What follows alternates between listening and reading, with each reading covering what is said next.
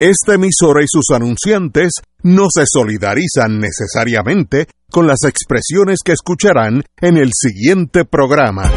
Son las 5 de la tarde, hora de escuchar Fuego Cruzado, el programa de más credibilidad en la radio puertorriqueña, en las voces de Ignacio Rivera, Néstor Duprey y sus panelistas invitados con su discusión política dinámica e incisiva de los acontecimientos más importantes del momento. Fuego Cruzado comienza ahora.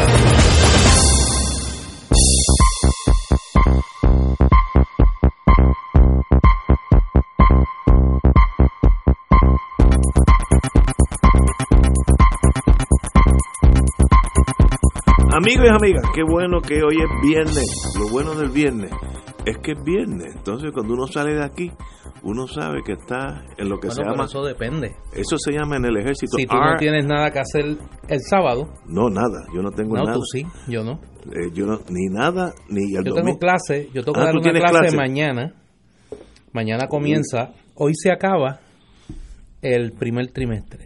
Es que usted tiene trimestre. Sí, mañana comienza el, El segundo, Ah, trimestre. usted, usted Sí, como, eso es como los como paños de Malva, uno quitado por y otro- 400. Le- sí, le- sí, le- uno quitado y otro puesto. Wow. Entonces mañana a las 8 de la mañana comienzo eh, el segundo semestre. Eh, voy a estar dando una clase ¿Qué, graduada. qué vas a dar? A Pues voy a dar eh, A en el graduado. Departamento Graduado de Historia una clase que te gustaría a ti, eh, las relaciones de Puerto Rico y Estados Unidos, siglos XIX y XX. Ah, eso sería extraordinario. Sí, mucha Guerra Fría, Uh, mucho, uh. Muchas cositas de esas entretenidas. No, no me mencione. no, no, no, me no, mencione. no, después tenemos que hablar. Pero eso es mañana. Pero qué bueno. Eh, Eh, oye, antes de, de empezar ya en, en caliente con los temas del día, agradecerle a Tuto Villanueva que ayer estuvo por acá de panelista emergente. Estuvo muy bien, como siempre. Ayer yo tenía dos cosas. Yo comparto con los radioescuchas el por qué no vengo, creo que es mi deber. Eh, estábamos obviamente en final de trimestre y eso implica corregir y entrar notas. Y segundo, estaba de reactor, no de re- no, no, no Nuclear. de no de reactor nuclear, de reactor a la a una charla del doctor Ángel Vélez Oyola, que es el director del Departamento de Historia y Teología del Recinto Metropolitano de la Universidad Interamericana que estaba presentando su libro sobre las iglesias en Cuba durante el proceso revolucionario. Estuve allí con el doctor José Calderón en una, un senado académico lleno. Tuvimos una buena conversación sobre el tema y obviamente era en la tarde, era la- a las 6 de la tarde, no podía estar aquí, pero sabía que con Tuto Tuto. iba a estar bien representado. Ángel pues tiene dos cualidades, eh, digo, además de ser mi jefe, uno de mis jefes, que es cagüeño, que es teólogo y que es historiador, A que ver, es una... De 3-3. No, que son tres cosas que me llegan muy cerca al corazón, así que honrado por demás.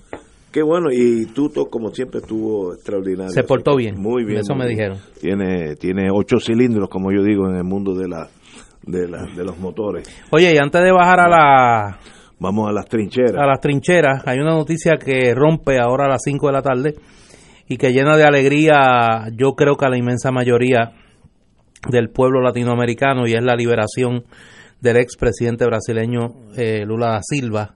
Fue escarcelado luego de una, a mi entender, sentencia sumamente injusta con un claro matiz político. Eh, lo estaba escuchando a través de la CNN dando su mensaje a la salida de la cárcel. Como siempre, Lula es una persona muy emocional, eh, estaba muy emotivo, ¿no? Y no es para menos, me parece que el pueblo brasileño, pues, demostró más allá de líneas partidistas que este era un reclamo más que justo de que se liberara a, a Lula de prisión. Así que el gobierno Bolsonaro se le complica la cosa en la calle porque tiene ahora quizá una de las figuras, si no la figura más carismática de ese país en la calle, dirigiendo, me imagino yo, la oposición. Y que literalmente fue revolucionario en Brasil. Ese señor abrió más de, no me acuerdo el número ahora, pero más de 400 Creo que es uno de los gobiernos institutos.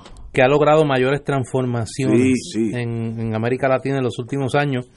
Estuvo señalado también, porque hay que contar ambos lados de la moneda, en, el, en casos de corrupción, el, el caso este Lavallato eh, y el caso de, de Odebrecht, donde han tratado de, de- de vincular directamente a Lula, me parece a mí que sin mucho éxito. Así que es una gran noticia.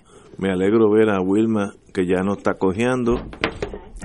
Ya el efecto Azerbaiyán ha pasado. Desde, Azerbaiyán. Y le, he dicho que en esos países hay, hay problemas. Y vino cojeando. Pero ya está bien. Qué bueno que estés aquí, Wilma. Pero los azerbaiyanos se portaron bien. me atendieron, me dieron atención médica, me dieron silla de ruedas, me llevaron, me trajeron. Así que no me puedo quejar. Estamos hablando de un tema que sé que te llega.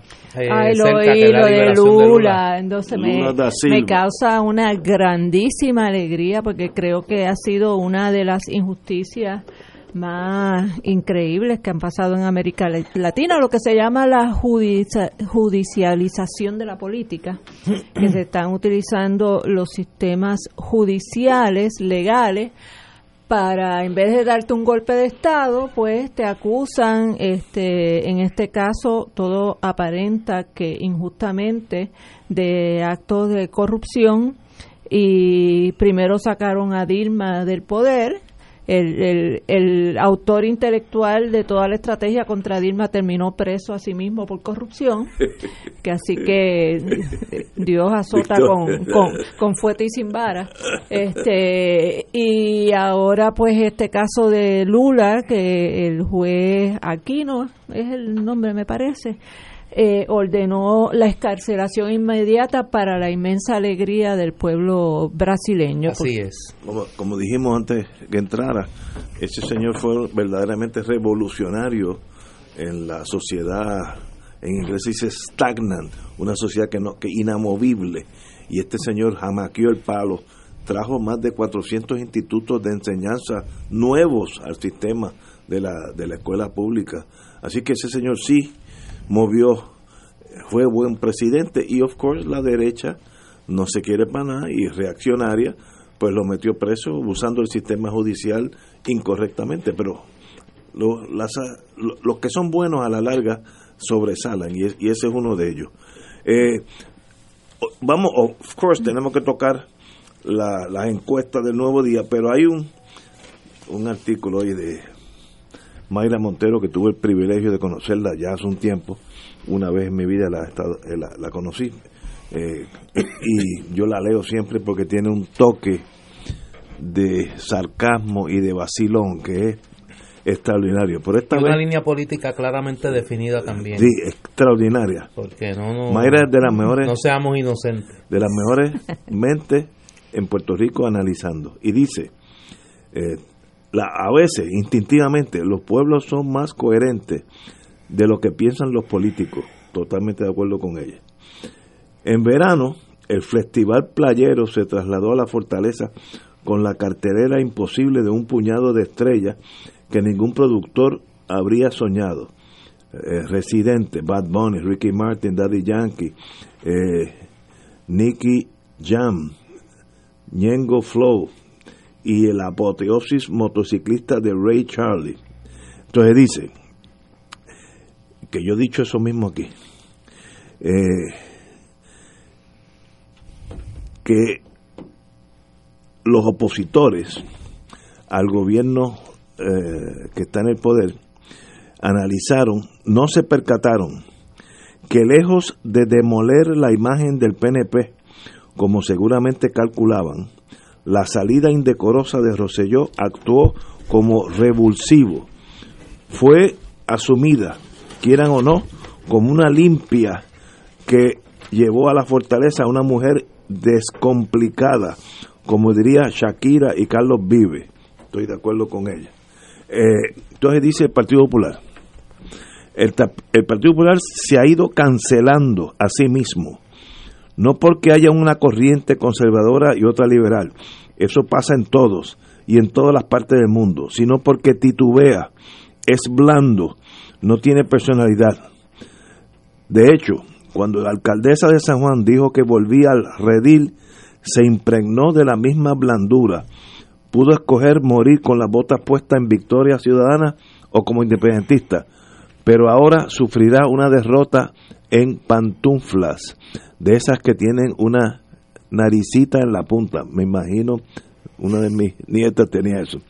Tratándose de un país con un altísimo nivel de dependencia, subsidiados al 100% los servicios médicos, eh, alimentos, la vivienda, la educación, la reparación de carreteras y hasta eh, el sistema eléctrico, nadie puede culpar al votante de que se incline por lo seguro. Y eso es una de nuestras grandes tragedias, que la vía segura es el status quo con, una, con, con los Estados Unidos pues siendo eh, gobernantes en todos los sentidos. Ahora con la Junta, pues ni hablar de eso. Y qué bueno, y yo creo que su análisis del Partido Popular es correctísimo. Titubea, es blando, no tiene personalidad. y, el, y su observación del error que ella apunta a la señora alcaldesa de titubear y quedarse en, ese partido cuando pudo haberse movido a Victoria Ciudadana, también la comparto. Esto es fácil, como quedan 12 meses, en 12 meses estaremos viendo si los análisis nuestros son correctos o incorrectos, pero ese artículo lo leí con, con gran interés y a la que Mayra siempre sale con la suya, tiene ese dominio del lenguaje español que ya me gustaría a mí tenerlo, porque sencillamente entre el inglés y el español me quedo 50% en uno y 50% en otro, no, no domino ninguno de los dos. Mira, eh, lo que yo leí con mucho interés no fue el artículo de Mayra Montero, y me imagino que el país tampoco leyó el artículo de Mayra Montero con gran interés comparado con lo que voy a hablar. Y es una noticia que realmente abona a el escepticismo y la y el maltrato emocional que tiene que sufrir el pueblo de Puerto Rico todos los días.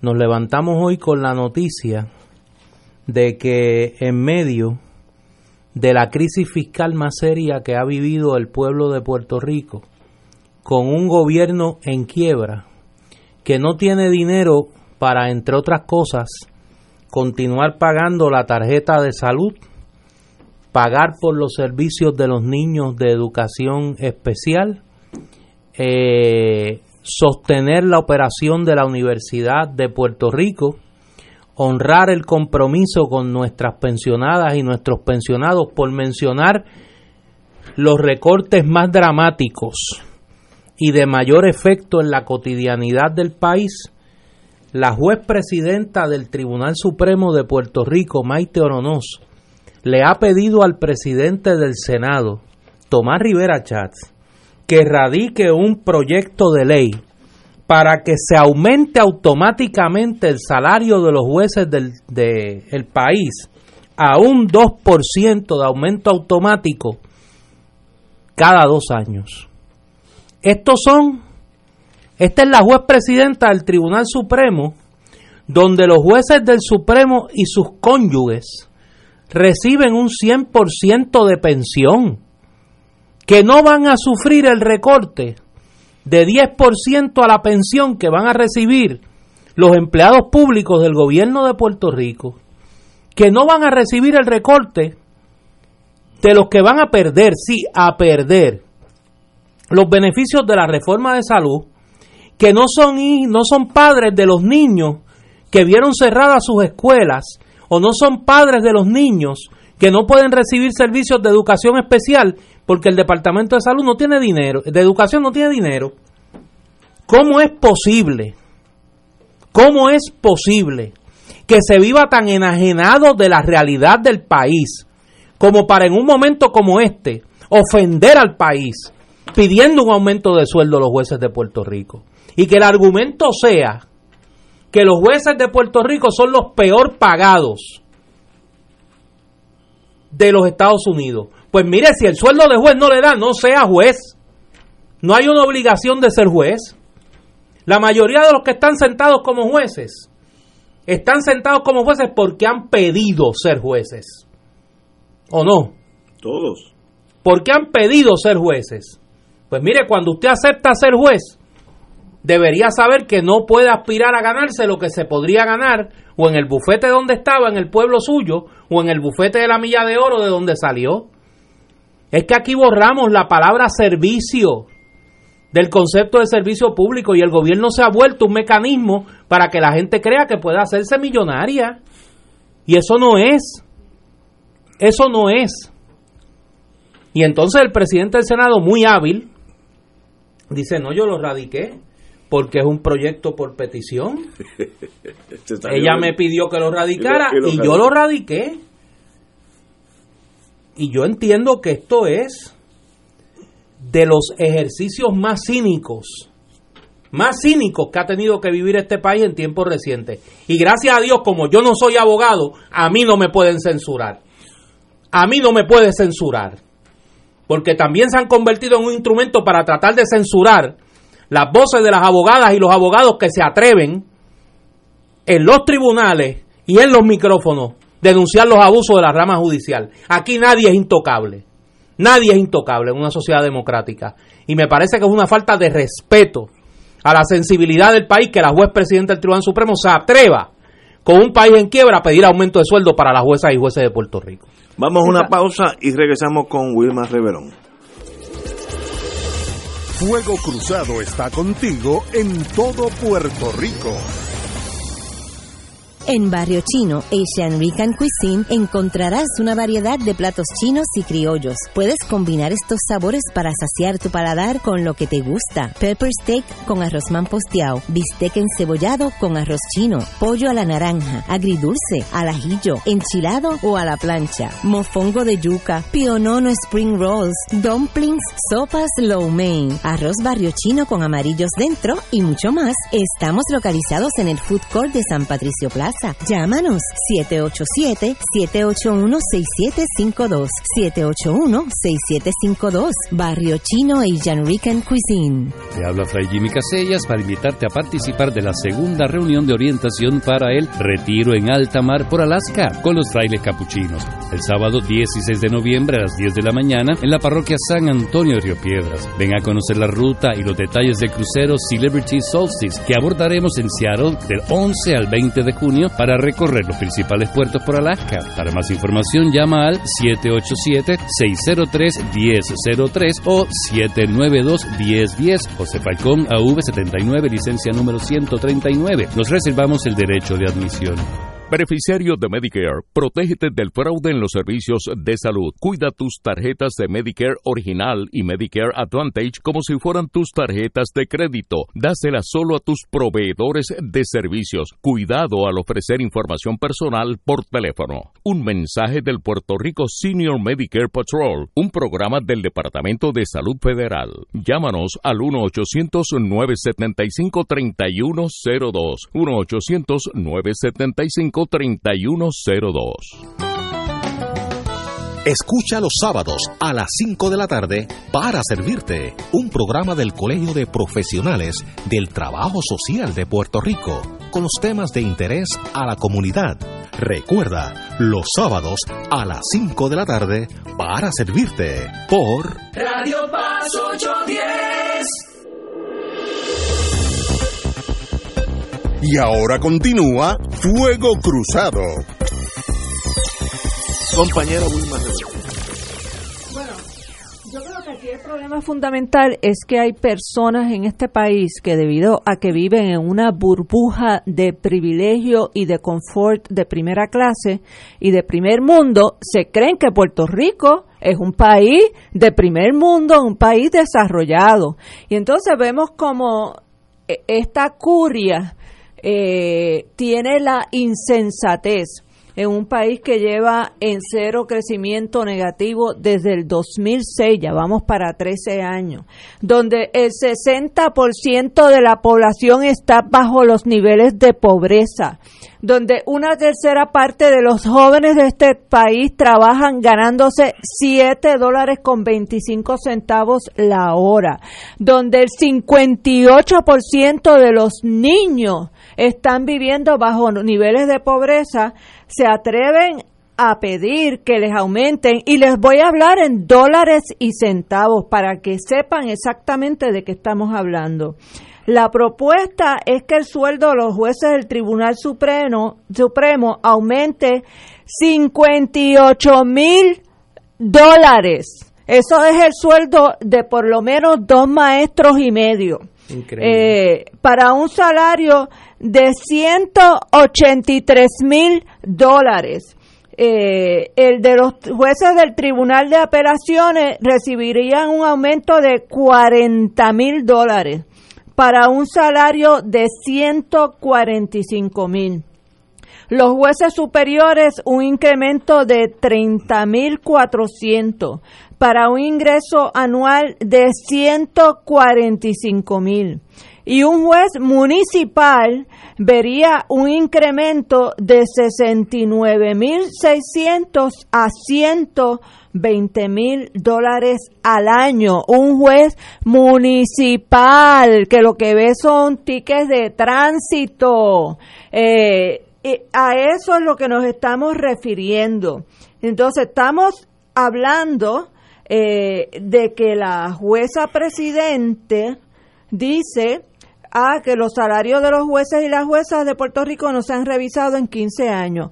En 15 años este país lo único que ha visto es el deterioro de su calidad de vida, de su desarrollo económico, del incremento en la pobreza y del incremento de todos los indicadores sociales de un país en una crisis humanitaria total y absoluta. Bueno, en 15 años hemos visto, entre otras cosas, dos reformas laborales que le han quitado derechos a los trabajadores y dos presupuestos que le han quitado dinero a los servicios fundamentales del país.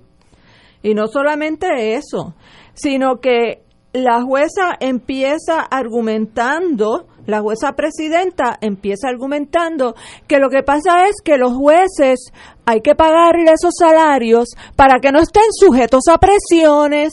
O sea, que los jueces, si tú no le pagas eso, ¿qué pasa? Que se van a corromper que se van a vender. Eso eso es la el, es el chantaje, el ese chantaje. es el chantaje. Eh, y entonces ¿qué tipo de seres humanos estamos nombrando como jueces? Que si no le das un salario de primer mundo, no pueden resistir presiones ni pueden eh, honrar la toga como se supone que la honren, eh, portándose con honorabilidad, para eso se les dice honorable, y comportándose eh, con la limpieza, con la ética que se supone que se comporte desde el más humilde de los jueces, que menos gane, hasta el, la juez presidenta del Tribunal Supremo. Eso no puede estar sujeto a cuánto me estoy ganando para decidir si, me, si voy a estar o no sujeto a presiones y si voy a dejarme chantajear o vender influencias porque no me están pagando suficiente. Esto es una visión tan eh, absurda de lo que se supone que sea el servicio público. Estamos hablando de servicio público, servicio al pueblo. Se supone que el que se pone esa toga es porque tiene una dedicación, porque tiene un interés sobre todo de hacer justicia. Y la justicia no puede depender de cuánto a mí me pagan de salario. Esto es totalmente indigno, indigno lo que ha, lo que han representado en la rama judicial como, como razón para solicitar un aumento que en estos momentos no solamente es totalmente eh, fuera de la realidad para este país, sino que demuestra una callosidad, una insensibilidad hacia lo que está sufriendo el pueblo. Y señores y señoras jueces, si ustedes no están dispuestos a, a comerse el hueso como se lo está comiendo el pueblo, pues no deben estar eh, sentados en ese escaño, no deben estar poniéndose esa toga. Si para usted eh, dar servicio público lo que más le interesa es tener un salario de primer mundo, que se están comparando con los jueces de Boston o los de Nueva York. No vivimos en el primer mundo, vivimos en América Latina y el Caribe, en un país en desarrollo, en un país con índice de pobreza de sobre 60% acaben y entérense y bájense de esa nube. Yo tengo que decir que me, me trastornó un poco la noticia, porque no hay duda que todos nosotros, empezando por mí, nos gustaría tener mucho más dinero. Tener mucho más dinero es más fácil que no tener dinero. Pero aunque seas juez presidenta del Tribunal Supremo, tú tienes que entender, o su señoría tiene que entender, la posición donde está Puerto Rico en este momento, en la bancarrota, literalmente, no me lo estoy inventando, es que estamos en un proceso de bancarrota.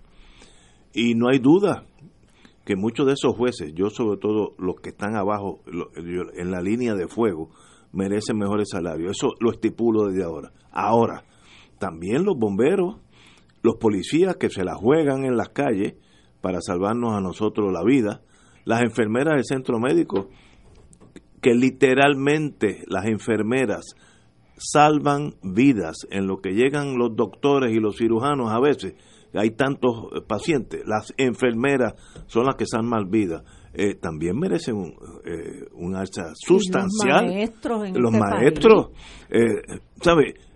Todos los celadores que en estos, en estos días están en la prensa. Yo conozco un, un amigo celador eh, que está en Florida, gana tres veces lo que ganaba aquí, el mismo trabajo, menos horas me dijo, y el mismo trabajo y gana tres veces. Pues es injusto comparar los sueldos de la economía mundial en este momento más grande en el mundo con un país que se, se asemeja más a la economía de Jamaica que a la de Boston o Massachusetts. Es Tú no puedes comparar un elefante con un pitirre porque son diferentes, cada cual tiene su belleza y tiene su uso, pero un elefante es mucho más grande que un pitirre. Y eso pues demuestra cierta enajenación que es preocupante. Eh, es, es, eso es eh, representativo de una visión de esa cúpula de la judicatura. Yo espero que no. Yo espero que ellos también sepan, saben, sobre todo los jueces que están en la línea de fuego, que ven la pobreza diariamente. Esos, esos jueces y juezas que están en, la, en las salas de familia, las tragedias que allí se ven a diario son cosas que no salen ni en las telenovelas porque son demasiado de tristes.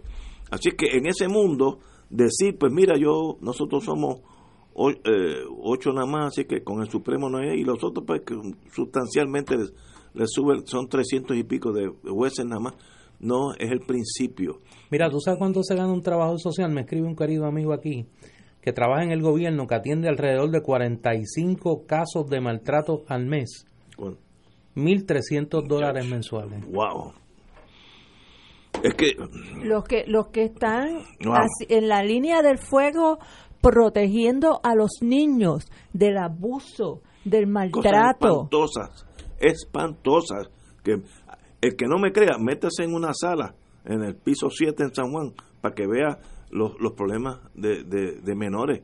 Eh, es una cosa que no sale ni en la prensa y es mejor que ni salgan las tragedias. Esos jueces merecen el triple de sueldo, pero es que estamos quebrados.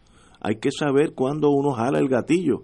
Lo más preocupante de esto es obviamente esa, es, esa, esos sueldos no, no se van a conceder eh, con las palabras que dijo el juez el presidente del Senado. A mí yo esto no es mío, yo lo radiqué a petición de la juez presidente, ya uno sabe por dónde van la bola, pero el hecho de que el hecho de ese acto nada más demuestra cierta enajenación que es preocupante. Eh, y yo y, son de los dos partidos no esto sí esto no aquí no la aquí jueza no presidenta no, la jueza presidenta la popular. el Partido Sí, sí, Popular sí, sí, sí. pero pero esa es la que hay ¿Merecen el doble? Sí.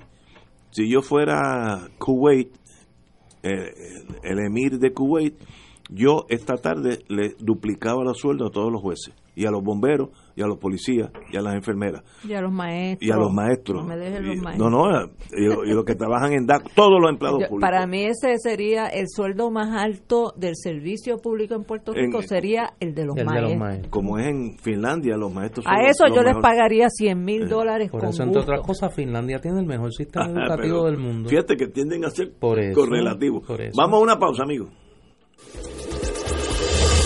Fuego Cruzado está contigo en todo Puerto Rico.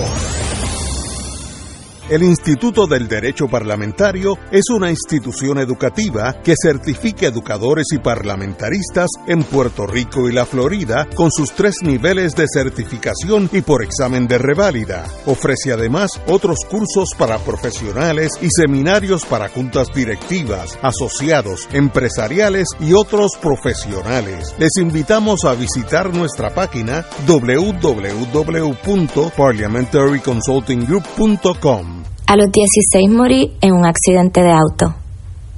A los 54 me convertí en abuelo. A los 31 fundé mi propio negocio. A los 43 le di la vuelta al mundo. A los 29 fui padre por primera vez.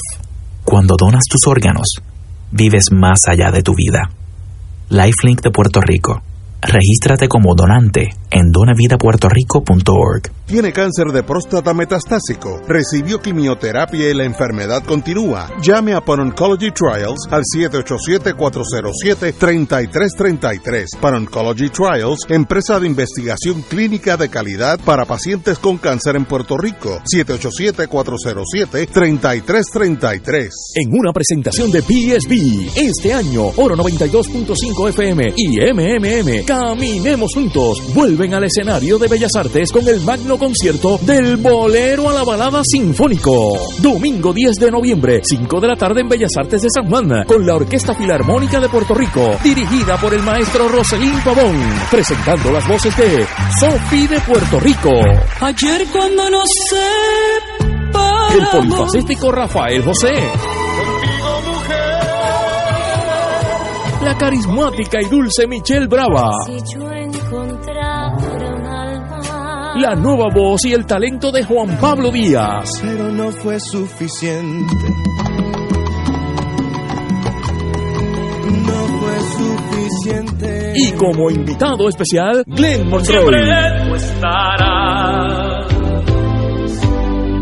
Del bolero a la balada sinfónico. Domingo 10 de noviembre, 5 de la tarde. Bellas Artes de San Juan. Compra tus boletos ya en Ticket Center 792-5000. Boletería de Bellas Artes 620-4444 y PSB 787-436-8773. Ustedes lo pidieron y Oro 92.5 FM y MMM los complace con el auspicio de Tena. Comparta confiado una vida plena. Aceite Betis. Sabor Betis. Por encima de todo. Freshmart es para todos. Life Link de Puerto Rico. Cuando donas tus órganos y tejidos, vives más allá de la vida. SPS Specialty Pharmacy Services Inc. Caguas. Contigo en el cuidado de la salud. 787-704-2025. Produce PSB. Te invita. Oro 92.5. Radio Paz 810 AM y Canal 13. Y ahora continúa Fuego Cruzado.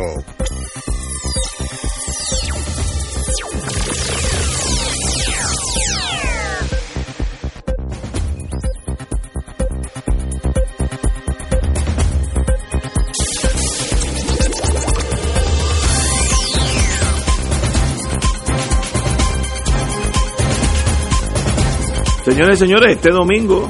Ya decidiste. No, yo, yo voy a decir el lunes si gané o perdí, pero ahora mismo Sí. lo, lo considero impropio yo decir. Ya yo estoy decidido, pero no lo voy a decir. Pero, pero este domingo hay que escoger dos senadores eh, de, en el PNP y toda la isla votará por entre 16 candidatos, eh, dos de ellos, los mejores dos, esperemos, hay hombres y mujeres. ¿Los mejores dos en qué? No, en- para el partido, para la patria, para el futuro. Para el partido. También hay, hay algo de ¿Tú eso. crees que van a ser los dos mejores, en serio? No, no sé, no, no, no. Te diré el lunes, estaremos aquí, yo te voy a decir, primero, si- si la pegué yo, y segundo, si ganaron, quiénes son. Ahí hay gente muy buena, como todo en la vida. ¿Cuántos de los 16 en algún momento han tenido que enfrentar eh, los procesos en los tribunales? Eh, Han tenido que enfrentar al un Joker. Uno, No, más de hay uno. más de uno. Pero si salieron inocentes, somos abogados, no tiene nada que ver. Eso es, eso es irrelevante. Borrón y bu- cuenta Porque así nueva. es el sistema nuestro. Si hubiera igual, si hubiera sido culpable ya es otra cosa. Salió inocente, ir, let it be. Pero eso Eso es en torno a dos senadores, que ya mismo puede haber otra vacante, la del exalcalde de Yauco, Abel. Abel. Eh, así que podría ser tres. Pero este domingo son dos, entre 16. Ganará el que saque más votos. No hay máquina, así que la Comisión Estatal dice que para las 5 o 6 tendrán los O sea, resultados. va, va a ser con palitos. A- a palito, y- a palito. A palito, ay bendito sea. a palito. Así que el que no, el que Y hay no que tenga- acostumbrarse porque yo creo que en Sí, las elecciones También van a ser a palito. Esa Y- es mi, mi posición. El, el problema con los palitos, no en una primaria, porque en una primaria es dentro de la misma casa, pero en las elecciones, ir a palito es una gran desventaja para los partidos minoritarios. Gran desventaja. Ahí se pueden colgar algunos que no se deben colgar, no le cuentan algunos lo que deben contarse. Así la máquina en ese sentido es muy superior. Eh, pero no le han dado mantenimiento eh, en cuatro años, así que la mitad de las máquinas tal vez no funcionen. Pero Pe- Pero lo, lo más impactante de esta elección especial del domingo es que es la, lo que Rivera Chats ha estado esperando para tirar a votación el Código Civil, la reforma electoral y son tres y la ley de municipios autónomos, entre otras cosas, con los nuevos, contar con esos dos con estos dos votos. que me sí. imagino que los estarán juramentando a medianoche como juramentaron a Ricky Rosselló para pasarle por encima el veto a Ricky Rosselló de las enmiendas al Código Civil Eh, y es un, es un escándalo o sea es un escándalo que la semana que viene se estén discutiendo tres eh, legislaciones que el más pequeño tiene 300 y pico de páginas, el otro que es tiene la cuatro, electoral. que el otro tiene 400 y pico de El páginas, Código Civil tiene- que el código tiene mil y pico de páginas, Exacto. sin vistas públicas. La Ah. reforma electoral tiene 391 páginas. Para El terminar, Código Civil tiene 581 páginas y las enmiendas a la ley de municipios autónomos Mil y- 1115 páginas. y eso es para terminarlo antes de qué fecha, Néstor? De el Cuando- entiendo que es el antes del miércoles. An- o sea, de lunes a miércoles van a aprobar esas tres legislaciones voluminosas que obviamente se habrá leído. Eh, ¿Quién se la habrá leído? Nadie.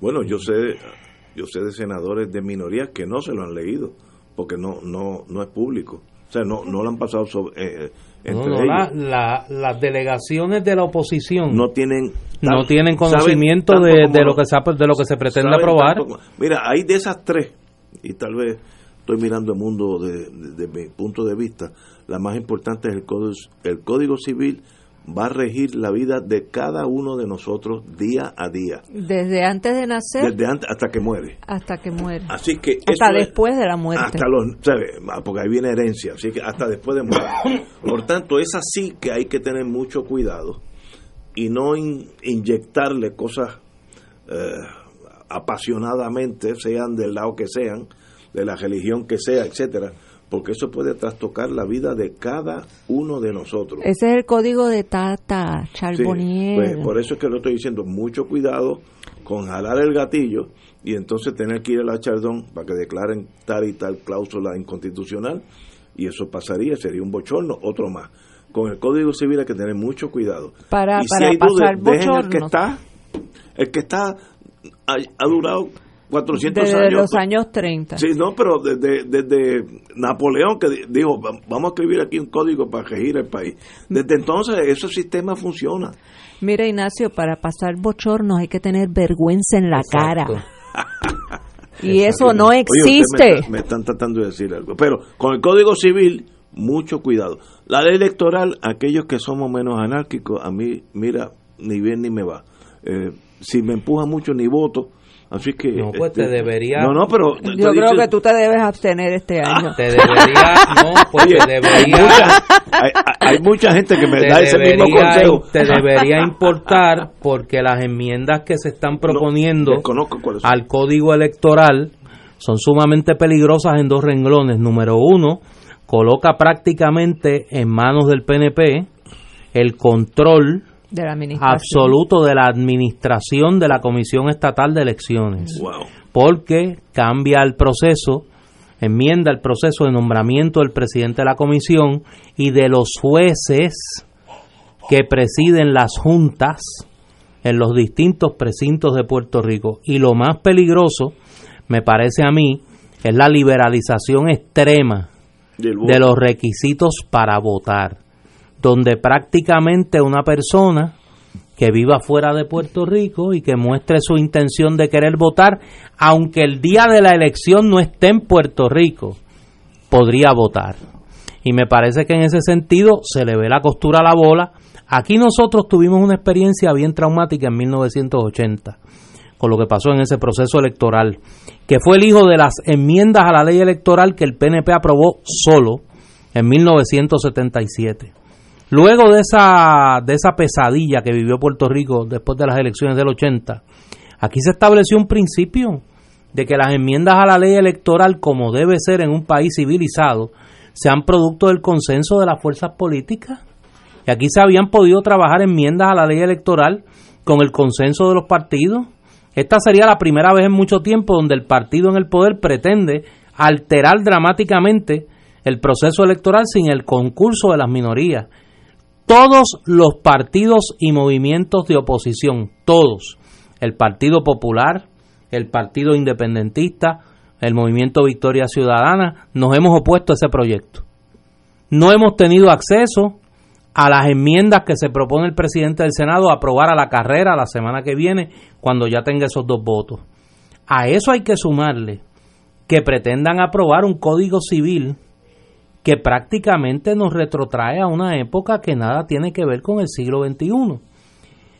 Y yo creo que aquí la ansiedad del presidente del Senado por otras cosas está explotando por donde no debe. Y si uno mira las expresiones de él en, el, en las últimas 24 horas, eh, parece que está pasando algo que lo tiene a él bastante destemplado. Acabo de ver que él lleva dos días atacando a Juan, a Juan Dalmao. Wow. Ayer, esta mañana dijo que Manuel Natal era un infeliz. O sea, no, no, así está el muchacho. Yo creo que ¿Pero cuando la gente, yo creo que él está ansioso. ¿De tipo? ¿Por qué? Sí, tú te, tú, eso es Algo sabrá. ¿cuánto, cuánto algo hace, sabrá. cuánto hace que tú no lees la Biblia? la Biblia. Sí, la Biblia. Yo te voy a dar una asignación de teología. En el caso mío te Te puedo voy a dar una asignación de teología. muchos años. Yo te invito a que tú te leas el Génesis. Ujú. Sí, Me la voy a leer en el weekend. Sí. Eh, yo tengo una Biblia allí. Sí. No, no muy usada, pero la tengo. sí. ¿Tú te acuerdas lo que le dijo? Te voy a dar la asignación. Búscate qué le dijo Dios a Caín cuando mató a Abel. Lo buscaré. La sangre de tu hermano te marcará. Uy. Está fuerte. No, no, no. Y yo creo que eso es lo que lo tiene a él nervioso. Que él leyó ese pasaje de la Biblia. Y eso lo tiene nervioso. Y entonces está que insulta a todo el mundo. Mira, suave. Yo no sé por qué tenemos. Pero eso tendría que haber algo con el libro de Abel. Sí. Viste que Abel va a escribir un libro. Ah, sí. Ese es el chaleco. El chaleco, chaleco de Abel. Sí. De los explosivos.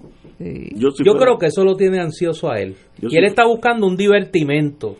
¿Qué mejor divertimento que meter al país en tres controversias que el país no necesita y que nadie está pidiendo? ¿Qué marcha tú has visto pidiendo cambios a la ley electoral? Al código ¿Qué marcha tú has visto pidiendo cambios al Código Civil? A la ley de municipio autónomo. Son tres asuntos totalmente marginales en la conversación actual del país. Ah, pero él los trae para que nos enfrasquemos en esta batalla mientras pasan las otras cosas. Señores, vamos a una pausa. Divertimento se llama Diver- eso. Vamos a una pausa, amigos. Fuego Cruzado está contigo en todo Puerto Rico. La oficina médica del Dr. Ramón Luis López Acosta, especialista en medicina de familia, provee servicio a pacientes adultos y geriátricos de manera continua y comprensiva. servicio de medicina primaria preventiva y de medicina intrahospitalaria a nuestros pacientes. Localizada en la calle Lloveras, 650, edificio Centro Plaza, suite 207, Santurce, cerca del Hospital Pavía. Llámenos al 787-725-7888, 725-7888 y haga una cita para evaluación. Aceptamos la mayoría de los seguros médicos Advantage y comerciales. Beneficiario de Medicare, protégete del fraude en los servicios de salud. Lleva un registro de los servicios médicos que recibes y compáralos con el estado de utilización que te envía el plan. Verifica los deducibles que pagaste y si hay servicios que no recibiste. Llámanos al 1-800-975-3102. Un mensaje del Puerto Rico Senior Medicare Patrol, un programa del Departamento de Salud Federal. La tecnología avanzada al cuidado de su salud tiene un nombre. Advanced Imaging Interventional Center. Siempre con innovadores servicios en radiología diagnóstica y un personal certificado brindándole confiabilidad con resultados más certeros en todas sus pruebas. Ofrecemos MRI, tomografía computadorizada, angiografía digital, neuroradiología, sonografía y ahora con nuestro nuevo servicio avanzado de PET-CT para pruebas de alta eficiencia. Advanced Imaging, edificio Arturo Cadilla, Centro Médico San Pablo Bayamón, 269-2442. Fanáticos criollos de nuestro béisbol profesional. Los Juegos de los Criollos esta temporada. Escúchalos por aquí, Radio Paz 810 AM, en las voces de Edgardo Pereira, Canito Negrón y Héctor Sonde y Feliciano. Caguas, un equipo de mucha tradición en nuestro béisbol profesional. Por aquí, Radio Paz 810 AM y Radio Paz 810.com. ¿Qué te parece, Cholito? ¿Qué te parece, Cholito? Y ahora continúa Fuego Cruzado.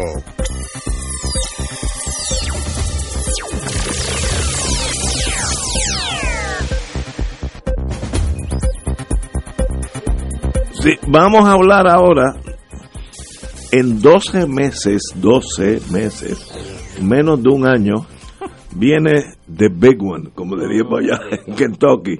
Oye, pero... pero vamos a hablar de la encuesta. Y yo siempre he dicho, en las buenas y en las malas.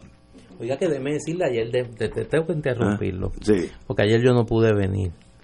Usted se ha convertido en un referente del análisis político. El, el, Cuando, el síndrome King No, no, usted ha creado, usted ha nuevo- creado un un nuevo- nuevo síndrome. El síndrome King Kong. Sí, sí. Yo cuando vi eso ayer me emocioné. Sí, uno- a mí Yo me- dije, mira, a mí me ya. Ignacio es un referente. Torres Gotay lo cita con su síndrome King Kong. Y si lo leemos, tienes razón. Claro que tiene razón. Tienes razón, Claro. muy buen artículo, muy buen Por artículo. eso. Este, ahorita lo explico. ahorita Sí, lo sí, explico. explícalo. No, no, es más, vamos a hacerlo ahora. Fíjate, y debes dedicar unos minutos. Te los voy a pedir desde Tú no ahora. sabes la gente que me ha llamado hoy, me ha llamado, si me llamo King Kong. No, no, no, no. Son mis Tú amigos. debes dedicar unos minutos antes de terminar el programa. Te los voy a pedir desde ahora para que los prepares. Sobre manejo de estrés, situaciones de ansiedad conforme a derecho. Sí, yo creo que hace Mira. falta eso. Tienes que darle un toque psicológico a Ignacio Torienta, porque yo creo que ya hay, ya hay unos problemas de, de- buscar- conducta con el tema. el- el- tengo un amigo Sí, sí. psiquiatra. que ¿Cómo manejar la, la espera? No, ¿Cómo se maneja la espera? Esa espera, eh, eso, Sí. eso mata gente. Sí. Mata, Tú literalmente. no puedes estar insultando, quítenle el teléfono, no puedes estar insultando a la gente. No, suave, tranquilidad. Sí. Está Somos- como, como Trump con el Twitter. No, no, se ha vuelto un trompito, un trompito. Pero ese es otro loco. Trump, el impeachment Mire. lo tiene loco. A este es que el. Mira, entre las carreras de paso fino, Los el libro de Abel, los, los carros. de Sí, no, Mira, Geroncito que anda por ahí. ¿Qué es de la vida de él? Yo no sé. ¿Tú no has sabido Geroncito? No, ni sé ni voy a No. saber qué es lo bueno mío No, que yo tengo. ha prospectivamente tampoco no ha ha pero miren, miren, miren. Pero pregunta, Hay un dicho. te llamo, no, te llamo. no, no, no, no, no sé. No. Hay un puedes dicho- revelarlo, Hay un dicho revelarlo. italiano para los políticos que la rosa es más poderosa que la espada. Y eso es verdad en todo en la vida. Usando, no levantando. Putin, ¿alguna vez ustedes han visto a Putin levantar la voz? Y ese se la juega cuando se la tiene que preguntarle a los ucranianos eh, y a los ay donde A los bloqueó, de- donde Los de se. Georgia. Lo- no, los de... Ay. ca- de- sí, yo Lo- sé. donde está el petróleo Exacto. Exacto Va. Crimea. No, no Crimea bloqueó la bahía y dijo esto es mío Chechenia. de Chechenia, Chechenia. que hizo un- casi un país nuevo de la gente que mató, pero no levantó ni la voz, y suave y tranquilo, esperemos todos vivir en paz, Rusia eh, va por encima de todos los intereses pequeños nuestros, y el que se le meta por medio le pasa los tanques. Así que eh, esa cosa de estar levantando la voz, criticando, atacando al que mínimo le dice algo a usted, suave, la rosa a la larga es más profunda la herida que la espada, pero pero O eso- como decía, me imagino que uno de tus presidentes favoritos, Teddy Roosevelt, speak softly And carry a big stick. carry a big que stick. ese hombre sabía, sabía, sabía, suavecito, pero con una maceta al lado.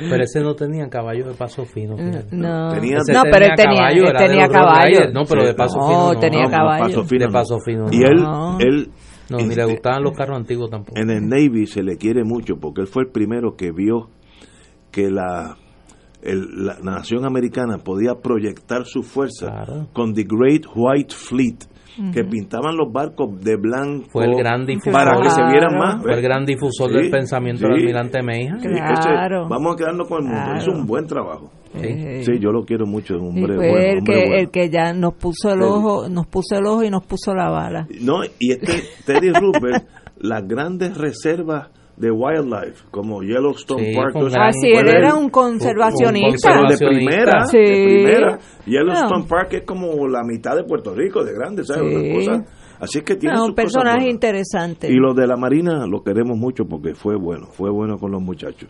Bueno, vamos a las trincheras. Eh, hoy en la encuesta, cito, el PNP supera al PPD en la carrera de la gobernación. Pese a, pese a la crisis política del verano 2019 que propició la renuncia del señor Rosselló, el Partido Nuevo Progresista aventaja la pava principal en la contienda electoral. Y entonces vienen los numeritos que van con eso. Eh, hay unas sorpresas aquí. Primero que obviamente la quiniela, Pierluisi, Jennifer González, aventajan a cualquiera de los cinco precandidatos del Partido Popular. Eh, esto fue oh, sorprendente. El precandidato nuevo, nuevo progresista, el amigo y doctor Iván González Cancel, presenta márgenes de ventaja frente a las populares Carmen Yulín Cruz, Roberto Prats y Juan Zaragoza. Mira el poder que tiene el PNP en este momento. Y esto es una encuesta, esto puede variar mañana, todo eso lo concedo. Pero mira hoy el poder que tienen. Eh, Pierluisi lograría márgenes de victoria si fuese candidato del PNP, eh, aunque ninguno sobrepasa el 36%, el, el ex el ex comisionado reciente se midió en cinco carreras posibles contra los aspirantes de la gobernación. El par- Partido Indep- pa- Independentista Puertorriqueño promedió un 7% en esas cinco carreras. Así que yo creo que el partido, el PIB ha ido subiendo del clásico 2, está por 7. Ahora es mantenerse en el 7 y no bajar a 2. Y también dice, igual que eh, candidato o candidata del movimiento Victoria Ciudadana, también está en 7%. Así que hay un montón de factores, variantes, y en 12 meses pueden variar mucho. Eh, otros candidatos que no fueron los presentados en cada carrera, obtuvieron un 11% del voto. Así que hay un 11% del voto en el PNP que buscaron otros candidatos. Así que eso es un voto flotante, bien grande, que hay que, yo si fuera de la dirección del PNP, hay que buscar a esos muchachos que no se me descarrilen. Eh, y hay un 16% dijo que no votaría en estas elecciones. Eso es un montón de gente. 16% de los en- en- entrevistados dicen que no le interesa votar. Eh, eh, obviamente Carmen Yulín eh, saca una de las peores contiendas contra Pierluisi, eso lo podemos casi intuir nosotros. Con Prats, con todo eso, pues no voy a a tocar el tema, ya que todos sabemos, pero obviamente el, el, PNP, vía el binomio Pierluisi-Jennifer González, está adelante cómodamente, aunque hay, como dije, unos factores, un 11% de los entrevistados, eh, otros candidatos que no fueron presentados dentro del PNP, eh, sacaron 11%, eso es preocupante, se pueden ir para un lado o para otro. Eh, y sencillamente 16 de los entrevistados, 16% dijo que no votaría, también ahí va a haber una abstención hasta ahora eh, alta. Pero ahí tenemos, y, y traigo de nuevo lo que dije al principio de Mayra Montero en torno al Partido Popular, que está ambivalente, tímido, algo así, dijo ella. Muy bien, yo creo que eso es causa de que ese partido lleva la de morir en el 2020. Doña Wilma. Pero fíjate que los números que tú das ahí, una de las cosas que tú señalas... Eh, son del periódico. Sí, lo sé, son del periódico. Eh, una de las cosas que tú señalas, que todos están en el treinta y tanto por ciento. Eso 36 es lo más alto que saca lo más alto que, es una que es una tercera parte que eso es el corazón de rollo de cualquier organización política. Eh, eso es el corazón de rollo de, de cualquier eh, ideología, de cualquier eh, filosofía. Siempre hay un treinta y pico por ciento que se va a mantener incólume en sus posiciones, pero esa gente es lo que va a, a crear un vacío electoral porque no tienen la capacidad de aglutinar más allá de ese 36%. Pierluisi no te gana votos fuera de esa fanaticada del PNP, porque un hombre que dio un golpe de Estado aquí, que se autoproclamó gobernador, eh, que tiene un historial de haberse enriquecido en su gestión como comisionado residente, que entró con, con seis reales, como decían nuestros abuelos, eh, y regresó millonario, él y la mujer, cuando salieron de Washington, eh, que le jugó sucio a Jennifer González que le jugó sucio a Wanda Vázquez, que es un tipo totalmente no confiable, que no tiene lealtades con nadie, salvo los grandes intereses económicos, que es de los propulsores de la ley promesa, que es un muchacho demandado de la Junta de Control Fiscal, eh, que está que ha trabajado todo este tiempo bajo las órdenes de su cuñadito, Carrión Tres Palitos. Eh, ese hombre no puede, no va a jalar votos fuera de ese corazón de rollo del Partido Nuevo Progresista. Y yo no sé quiénes son los mil con los que hacen las encuestas. Yo creo que deberían revisar los mil con los que están haciendo las encuestas porque el, nuevo día se ha destacado por las veces que ha eh, fallado en, su, en sus encuestas electorales. Eh, un ejemplo más, eh, claro que le viene uno a la memoria, como siempre daban a Carmen Yulín como derrotada en las elecciones y no solamente salió la primera vez, sino que la segunda vez inclusive sacó más votos que la primera. Eh, que su posición ha cambiado al momento, es lo que yo le he dicho eh, a todo el mundo. Carmen Yulín desafortunadamente se quedó mirando al pasado y no miró hacia el futuro. Y no supo, no por, por las razones que sean, emocionales, afectivas, de lealtades, eh, no supo saber que, que no tenía no tiene futuro político una vez tomó esa decisión de correr para la gobernación por el Partido Popular Democrático con la maquinaria en contra por un lado, que ella, claro, su análisis es que yo me tiré con la maquinaria en contra para alcaldesa de San Juan y salí.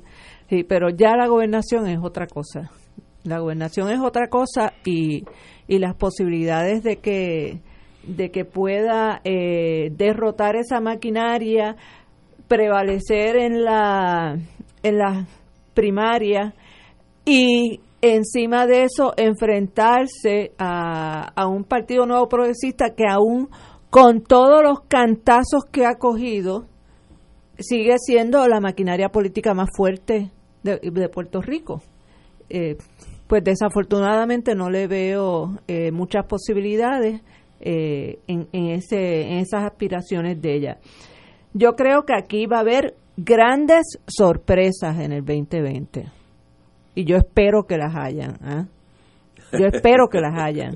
Y vuelvo y digo, millennial, centennial, en, en ustedes es que está la responsabilidad en estos momentos de asegurarse que aquí se jamaquee el sistema político bipartidario de este país y se le dé una buena un buen remesón que termine no en el 2020 definitivamente no tiene que ser en el 2020 pero empezar en el 2020 a cerrucharle el palo y para en el 2024 terminar de cortarles la cabeza. Eh, vamos a una pausa, son las 18 horas. Muy bien. Fuego Cruzado está contigo en todo Puerto Rico.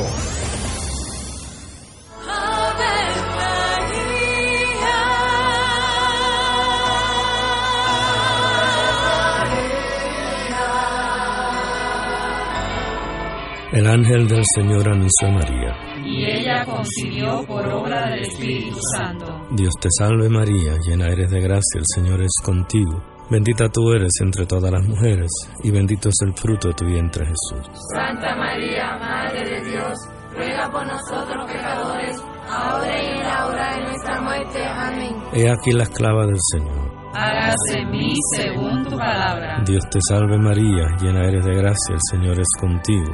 Bendita tú eres entre todas las mujeres y bendito es el fruto de tu vientre Jesús. Santa María, Madre de Dios, ruega por nosotros pecadores, ahora y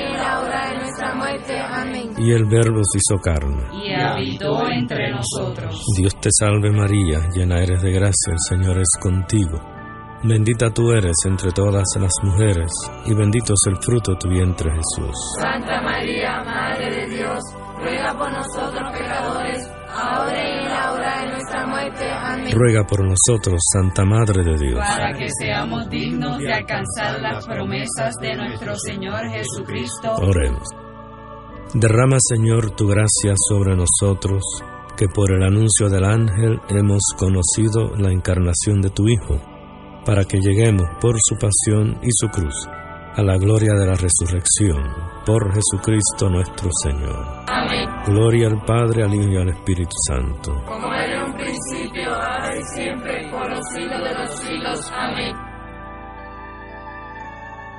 Ser rotario es dar de sí, con amplitud, sin anhelo de recompensa del cielo, antes de pensar en sí.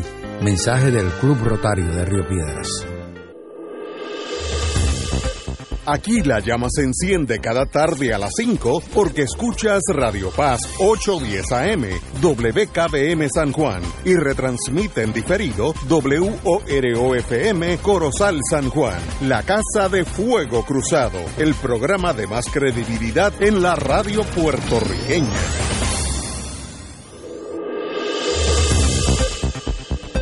Y ahora continúa Fuego Cruzado.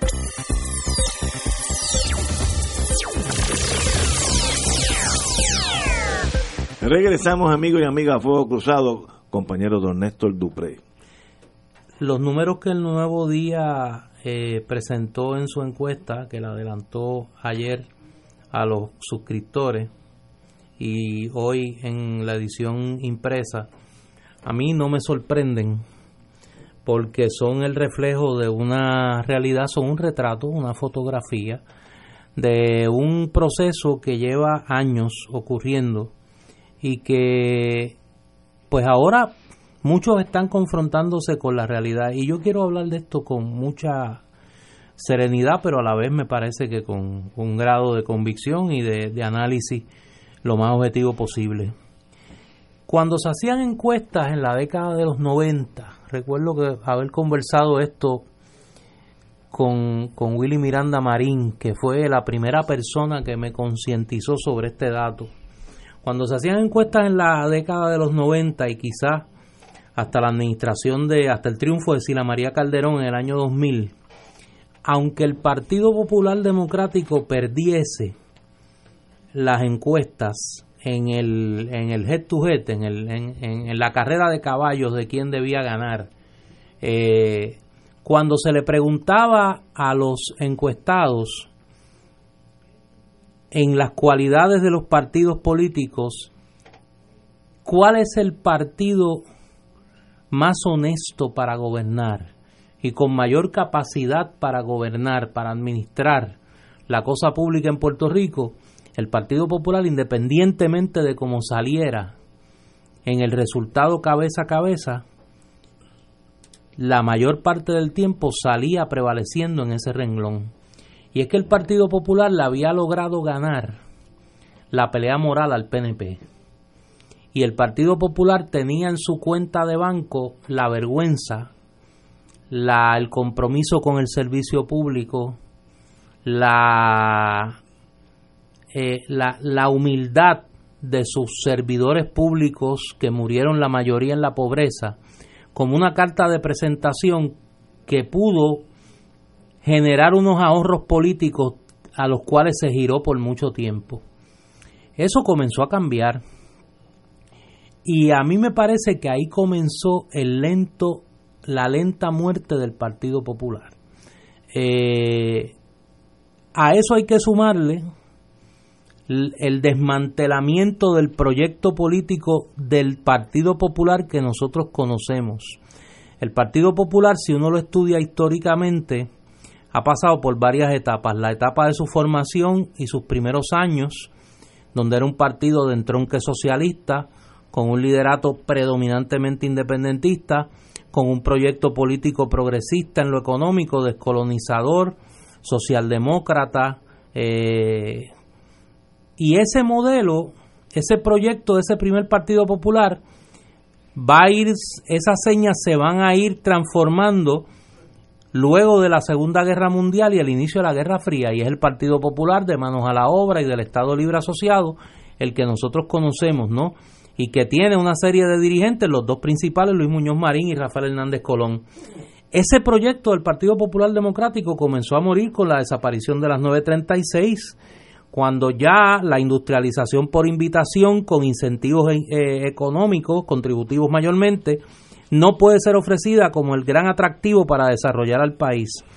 Y luego, mucho más lento, pero mucho más consecuente desde al menos la década del 90 del siglo pasado, el gobierno de Estados Unidos, por conducto de sus tres ramas, fue desmontando de, de legitimidad al Estado Libre Asociado y era muy difícil que el Partido Popular sobreviviera si no reformulaba su proyecto político.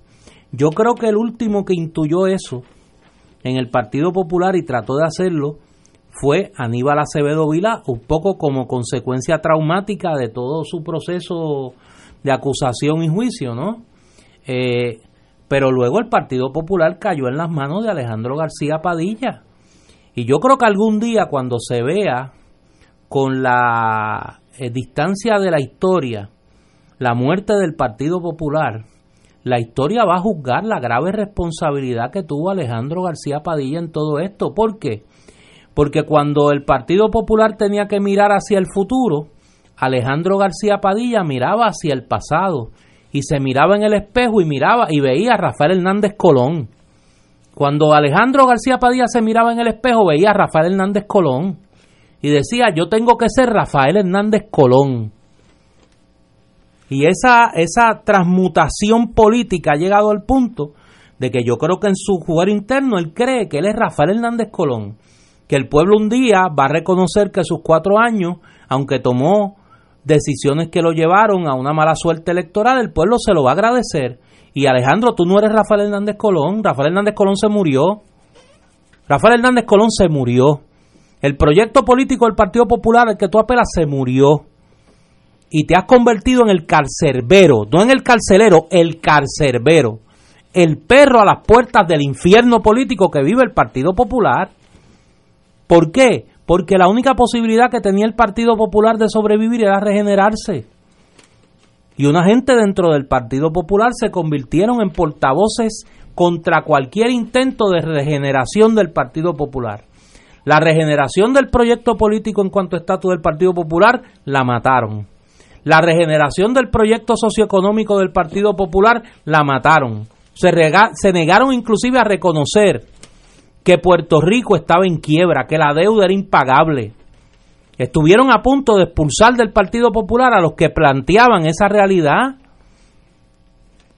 Y más aún, lo poco que le quedaba de seña molar al Partido Popular se lo borraron a Naudi Hernández y los amigos de Alejandro García Padilla. Lograron equiparar al Partido Popular con el PNP en cuanto al tema de la corrupción. Y luego, cuando David Bernier trató, cuando David Bernier trató de reformar al Partido Popular, de hacerlo entender que los tiempos habían cambiado, fueron los mismos que desde dentro del Partido Popular le hicieron la vida imposible a David Bernier. Cuando David Bernier decía, y los que estábamos con él decíamos, porque ya es hora de decir esas cosas, que el problema de las candidaturas independientes era una muestra de descontento con el Partido Popular y con la partidocracia del país, nos decían que no, que lo que había que hacer era sacar la pava y que esos votos iban a volver al Partido Popular que lo que había que hacer era hablar del Partido Popular, hablar de la pava. ¿Y qué pasó? Ahí están los resultados. Ni la insignia del Partido Popular se pudo cambiar. Ni la insignia del Partido Popular se pudo cambiar. Mucho menos su proyecto político. Y ahí están los números. Un partido que acaba de producir la, la primera renuncia en la historia de Puerto Rico de un gobernador que tiene el gobierno más corrupto que ha tenido este país que tiene a la clase política más comprometida con la ilegalidad y con la delincuencia desde el poder, le gana al Partido Popular. ¿Por qué? Porque se quedó sin proyecto. Y porque tiene una gente entronizada en su liderato que solo miran al pasado. Y el pasado, lo he dicho otras veces y lo repito, no puede ser proyecto de futuro para ningún país. Y me parece que esos números lo que reflejan es eso. ¿Y quién está atrapado en ese en ese mundo bizarro de, en que vive mucha gente en el Partido Popular, la gente buena de ese partido, que quisieran mirar al futuro y buscan fuera del Partido Popular la razón, me echan la culpa a mí, se la echan a Manuel Natal, se le echan dentro del Partido Popular a Carmen Yulín, no, no, no, mire, los culpables de la muerte del Partido Popular están ahí y tienen la fuerza de cara para dentro del Partido Popular seguir pontificando cuando lo que siguen es ahogando al Partido Popular en la inmundicia política. Y esos son los números que hoy refleja el Partido Popular. Y el país, esa gente buena que está en el Partido Popular, tiene que buscar una salida. Yo la busqué, Manuel Natal la buscó, mucha gente de a pie del Partido Popular la ha ido buscando. Hay que crear un instrumento que le devuelva la esperanza al país. La culpa de los problemas y de la muerte del Partido Popular no la tenemos los que nos fuimos, la, la tienen los que se han quedado y los siguen matando día a día. A eso hay que pedirle cuenta. Compañera. Yo eh, relaciono el deterioro del Partido Popular mucho más temprano en la vida del Partido Popular que Néstor, sin pretender que yo sé más del Partido Popular que Néstor, porque Néstor obviamente pues fue parte de esa institución y es un historiador que se ha metido de fondo en los documentos y ha escrito unos libros magníficos. Le he dedicado eh, mi vida tu vida al Partido, al Partido Popular. Pero yo desde acá, desde afuera, como independentista, pues obviamente tenemos que empezar porque los independentistas siempre hemos entendido eh, que Muñoz para todos los efectos traicionó al pueblo de Puerto Rico, porque él tuvo el poder político y el apoyo del pueblo suficiente para habérsele enfrentado al americano. Y yo no sé si es que Muñoz, cuando le lo amenazaron con eh, meterle el Man Act, eh, le metieron el frío en el pecho que jamás se le fue. Pero las ejecutorias de Muñoz son lamentables en el sentido de que él se plegó a la política de los Estados Unidos por encima de los intereses del pueblo de Puerto Rico. Un ejemplo bien claro, el haber permitido que se hiciera en Vieques y Culebra lo que se hizo con Vieques y Culebra. Eh, esas dos islas fueron las víctimas de la cobardía de Muñoz Marín en entregarle esas tierras preciosas, tesoro del pueblo de Puerto Rico, para ser destruidas y bombardeadas, para permitir que los marinos llegaran allí como un ejército de ocupación y cometer todas las barbaridades que se cometieron contra esa población que hoy en día eh, siguen penalizadas y sufriendo los, las incidencias del cáncer, la destrucción de su medio ambiente y ahora encima tampoco tienen un sistema de transportación porque pareciera como que hay un plan de vaciar las islas para volver a ocuparlas eh, por, por el ejército de Estados Unidos. Eso es lo que pareciera que está sucediendo, la forma en que los están maltratando. Pero, y aparte de eso, eh, toda la trayectoria posterior que siguió el Partido Popular, la privatización en este país, quien la comenzó fue Rafael Hernández Colón en su primera administración. O nos vamos a olvidar de la vaquita fortunata. Fue Hernández Colón el que planteó y trajo el modelo de las privatizaciones eh, de las entidades y las funciones del gobierno como un plan de desarrollo económico para Puerto Rico donde empezó el empobrecimiento del país, porque nosotros como pueblo éramos dueños de la telefónica, éramos dueños de la naviera de Puerto Rico, éramos dueños de, eh, aquí hubo hasta fábricas de, de, cristal. Yo creo que hubo inclusive hasta fábricas de zapatos que eran propiedad del pueblo de Puerto Rico y que generaban empleo, fábricas de ropa. Y con este modelo neoliberal de que todo lo que se pueda vender y privatizar para que las porque supuestamente la gestión privada es más eficiente pues empezaron a qué a quitarnos todas las riquezas del pueblo de Puerto Rico. Y estamos viviendo las consecuencias hoy en día que el pueblo no tiene haberes, no tiene capital y lo que tiene son deudas. Y esa es, esa es la trayectoria que, que comenzó con el Partido Popular y que el Partido Nuevo Progresista simple y sencillamente lo que hizo fue llevarla a su máxima expresión de la misma manera que con ese talento para la corrupción que tienen, han llevado la corrupción a su máxima expresión como forma de gobierno. Vamos a una pausa, amigos. Son las 6 y 20. Fuego Cruzado está contigo en todo Puerto Rico.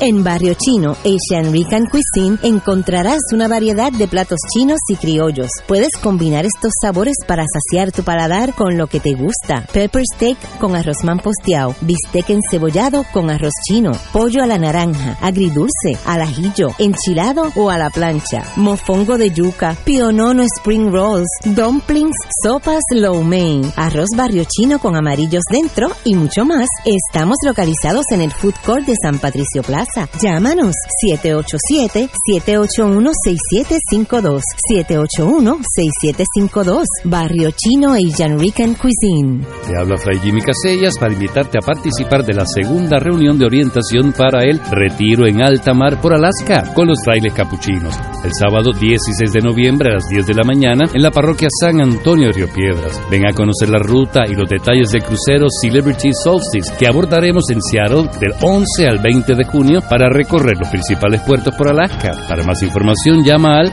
787-603-1003 o 792-1010. José Falcón AV79, licencia número 139. Nos reservamos el derecho de admisión en una presentación de PSB. Este año, Oro 92.5 FM y MMM, Caminemos Juntos, vuelven al escenario de Bellas Artes con el magno concierto del Bolero a la Balada Sinfónico. Domingo 10 de noviembre, 5 de la tarde en Bellas Artes de San Juan, con la Orquesta Filarmónica de Puerto Rico, dirigida por el maestro Roselín Pavón, presentando las voces de Sofi de Puerto Rico.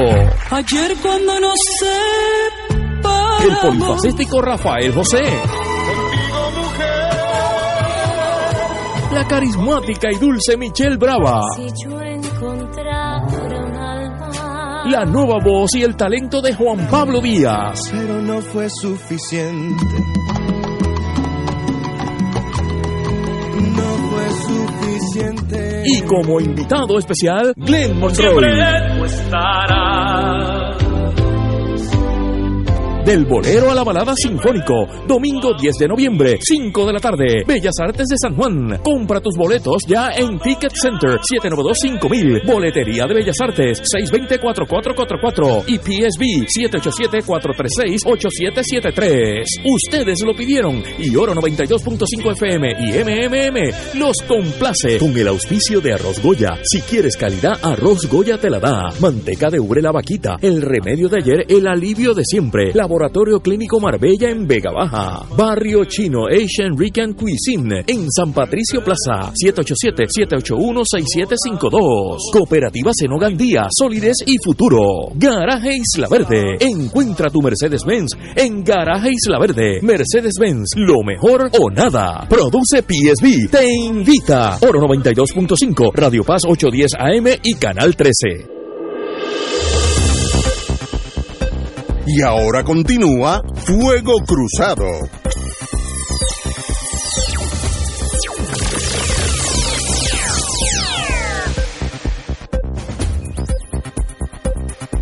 Regresamos, amigos y amigas, Fuego Cruzado. Dígame usted.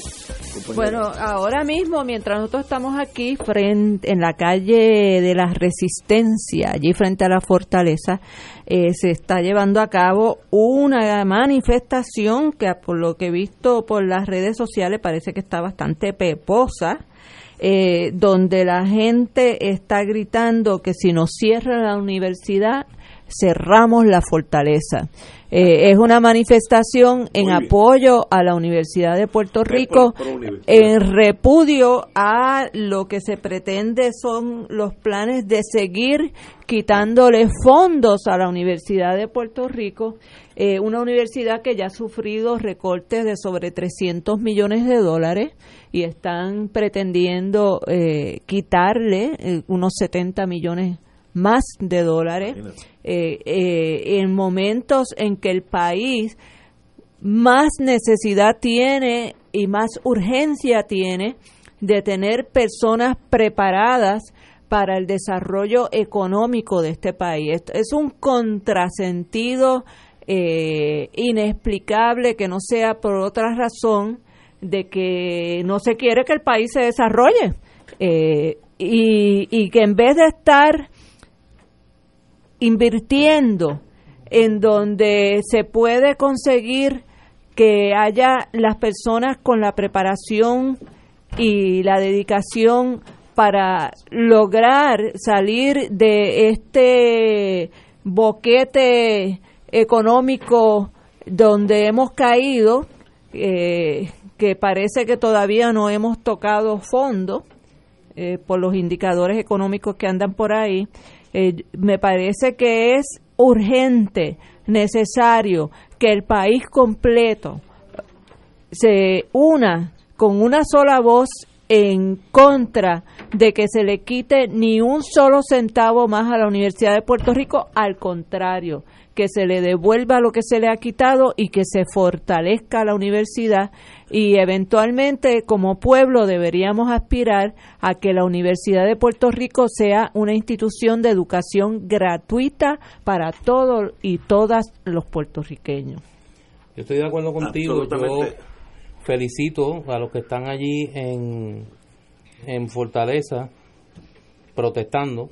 Me parece que es lo correcto. Hay que hacerlo. Hace tiempo que la comunidad universitaria y la sociedad que le debe tanto a la universidad debía de activarse para eh, defender lo que en derecho corresponde en vez de estar buscándole aumento a los jueces del Tribunal Supremo de Puerto Rico hay que defender a nuestra universidad.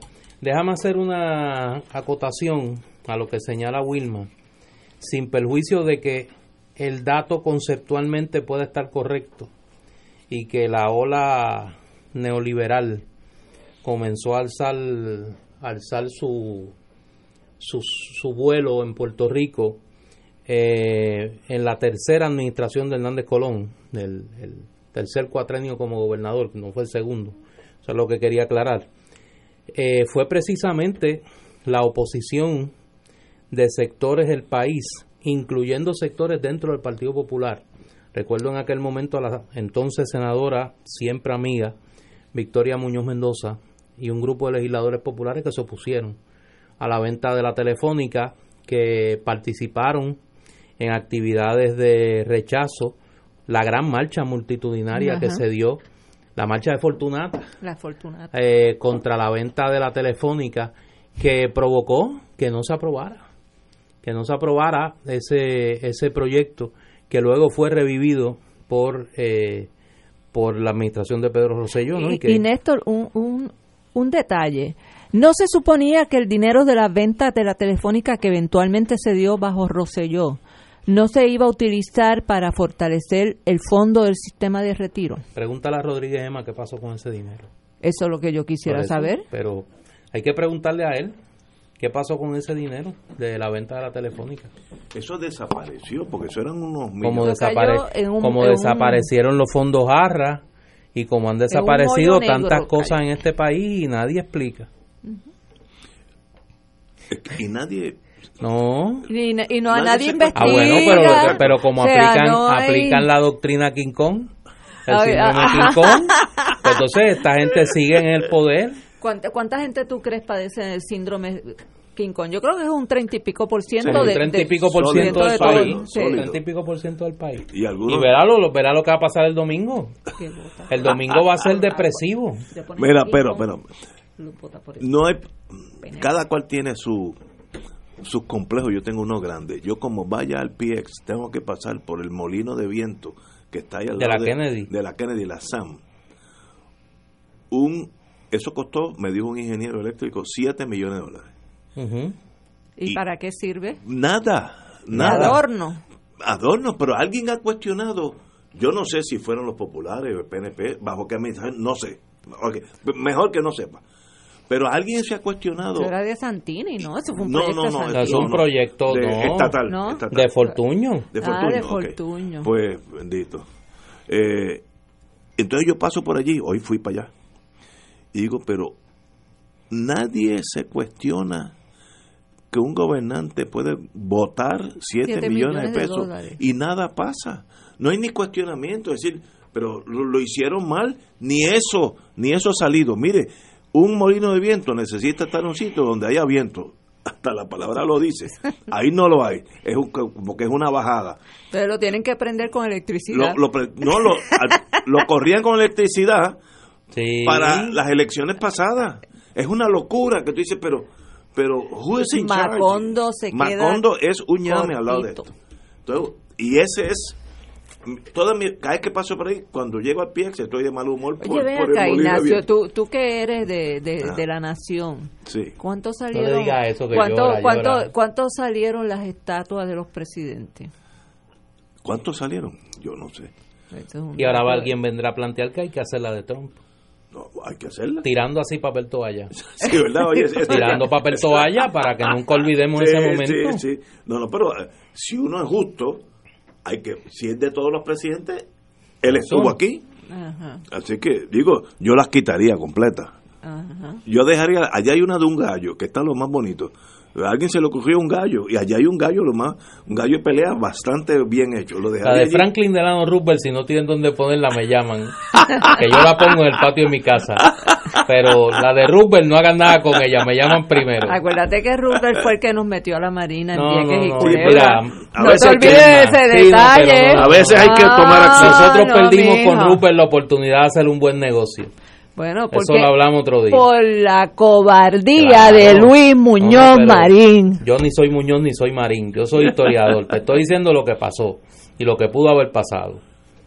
Señores, Casi nueve millones costaron la- las estatuas. ¿sabes? entre, entre el molino de viento mío, que eran siete, y, y los y las estatuas de los presidentes, ahí hay 20 de los grandes, casi, 17. Eh, La de eh, Rupert me llama. Y Rupert va para tu casa. Sí, allí en el patio, sólido. Señores, vamos a una pausa. Fuego Cruzado está contigo en todo Puerto Rico. Tiene cáncer de próstata metastásico. Recibió quimioterapia y la enfermedad continúa. Llame a Pan Oncology Trials al 787-407-3333. Pan Oncology Trials, empresa de investigación clínica de calidad para pacientes con cáncer en Puerto Rico. 787-407-3333. Beneficiario de Medicare, protégete del fraude en los servicios de salud. Cuida tus tarjetas de Medicare original y Medicare Advantage como si fueran tus tarjetas de crédito. Dáselas solo a tus proveedores de servicios. Cuidado al ofrecer información personal por teléfono. Un mensaje del Puerto Rico Senior Medicare Patrol, un programa del Departamento de Salud Federal. Llámanos al 1-800-975-3102. 1-800-975-3102. Fuego Cruzado, con los maestros de la discusión política inteligente y acertada, te acompañan ahora cada noche en Oro 92.5 FM. Infórmate de los temas de importancia del país, escuchando al equipo que establece cátedra todos los días sobre el acontecer político en Puerto Rico. Escucha la retransmisión de Fuego Cruzado con Ignacio Rivera, Néstor Duprey y sus panelistas invitados con su discusión política dinámica e incisiva, encendiendo el debate con sus diferentes puntos de vista. La clase comienza a las 10 de la noche en retransmisión diferida de lunes a viernes por Oro 92.5 FM. Fanático del deporte, la mejor información y el mejor análisis lo escuchas los sábados a las 2 de la tarde por Impacto Deportivo con Javier Sabat y el más completo elenco en deportes por Radio Paz 810 AM y en las redes sociales Facebook Impacto Deportivo Radio PR Twitter e Instagram Impacto underscore Deport juntos, impactando el deporte nacional. Y ahora continúa Fuego Cruzado.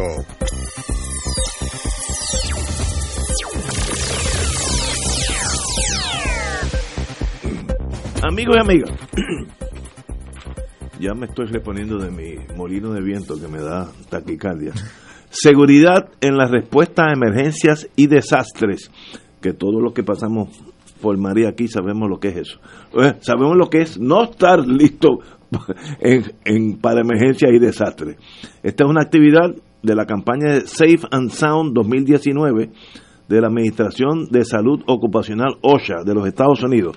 Tenemos con nosotros, como siempre, el amigo profesor Rafael Caballero. Muy buenas tardes, Rafael. Aquí un placer estar con ustedes de nuevo. El, el profesor Caballero es director del Instituto de Educación Ambiental y Centro de Adiestramientos OSHA del Atlántico. Bienvenido.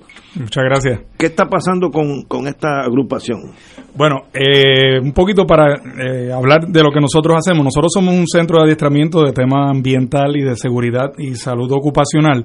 Y ese nombre que tiene, ¿verdad? Es la traducción de Atlantic OSHA Training Center. Eh, nuestra oficina es el centro de adiestramientos autorizado por OSHA Federal en Puerto Rico y somos parte de una red de 37 instituciones educativas en los Estados Unidos. Nosotros tenemos eh, el área del Caribe, así que estamos adiestrando a trabajadores del sector gubernamental y privado en temas de seguridad y salud ocupacional. Pero ¿qué ocurre? Tenemos la situación del huracán y tenemos la experiencia de lo que ocurrió allí, pero teníamos literalmente miles de personas trabajando en distintos tipos de ambientes con una gran cantidad de peligro con todas las cosas que estaban ocurriendo en la isla, incluyendo lo que era levantar el sistema eléctrico del país. Y en ese contexto, pues, eh, la Autoridad de Energía Eléctrica, llegan miles de trabajadores de los Estados Unidos para levantar el sistema que estaba en el piso, todas esas torres de transmisión y, y todo el trabajo que hubo que hacer. Pero había un detalle que había que cuidar, que era la seguridad de los trabajadores y estamos hablando de que en desastres anteriores eh, tuvimos pérdida de, de, trabajadores eh, de la Autoridad de Energía Eléctrica eh, en distintas circunstancias y tenemos que decir que en esta ocasión, afortunadamente, a pesar del nivel catastrófico que nosotros teníamos, no tuvimos pérdida de vida en ese renglón. tuvimos pérdida de vida muy desafortunada por otro lado. Eh, pero fue un trabajo inmenso el que hubo que hacer, eh, porque estamos hablando que venían estas brigadas de los Estados Unidos, cada uno viene con su librito, y entonces aquí eh, el sistema nuestro pues tiene unas peculiaridades que ellos no conocían. Así que hubo que dar mucho seguimiento para que ese trabajo se pudiera hacer de manera segura. Y esta actividad vamos a compartir de esa experiencia, cómo se trabajó con la seguridad y para eso va a estar eh, Shehali Rosado, que es la jefa de seguridad ocupacional de la Autoridad de Energía Eléctrica. Eh, va a estar hablando de la experiencia dentro de lo que fue el desastre y, cómo ellos trabajaron esa parte, eh, cómo trabajaron con la Unión, ¿verdad? Que, que fue parte integral de ese, de ese proyecto. Eh, se va a trabajar el tema también de la seguridad en desastre y para eso va a estar el señor Ángel Crespo, que es un pasado director del Cuerpo de Bomberos, y de la Agencia Estatal para Manejo de Emergencias en ese entonces, y el señor Luis Pardo, que es el secretario auxiliar del Departamento del Trabajo, quien es quien también dirige eh, la agencia que se conoce como Puerto Rico OSHA, ¿verdad? que sería la, Administración de Seguridad de Salud Ocupacional de, Puerto Rico, correcto.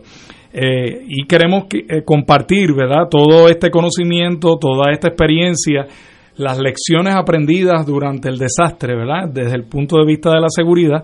Y tenemos que acordarnos que cuando hablamos de respuesta a emergencia o, desastre, estamos hablando de cantidad de gente que pone su vida en la línea para ayudar a otras personas. Situaciones donde hay que hacer rescate, donde en el caso del sistema eléctrico, pues el, el riesgo nada más de tener que estar bregando con torres, que postes, transformadores, eh, situaciones donde no se sabía si esta línea está energizada o no, porque no se sabe si hay alguien conectando de manera incorrecta una planta eléctrica y entonces eso puede significar una situación de riesgo para los trabajadores.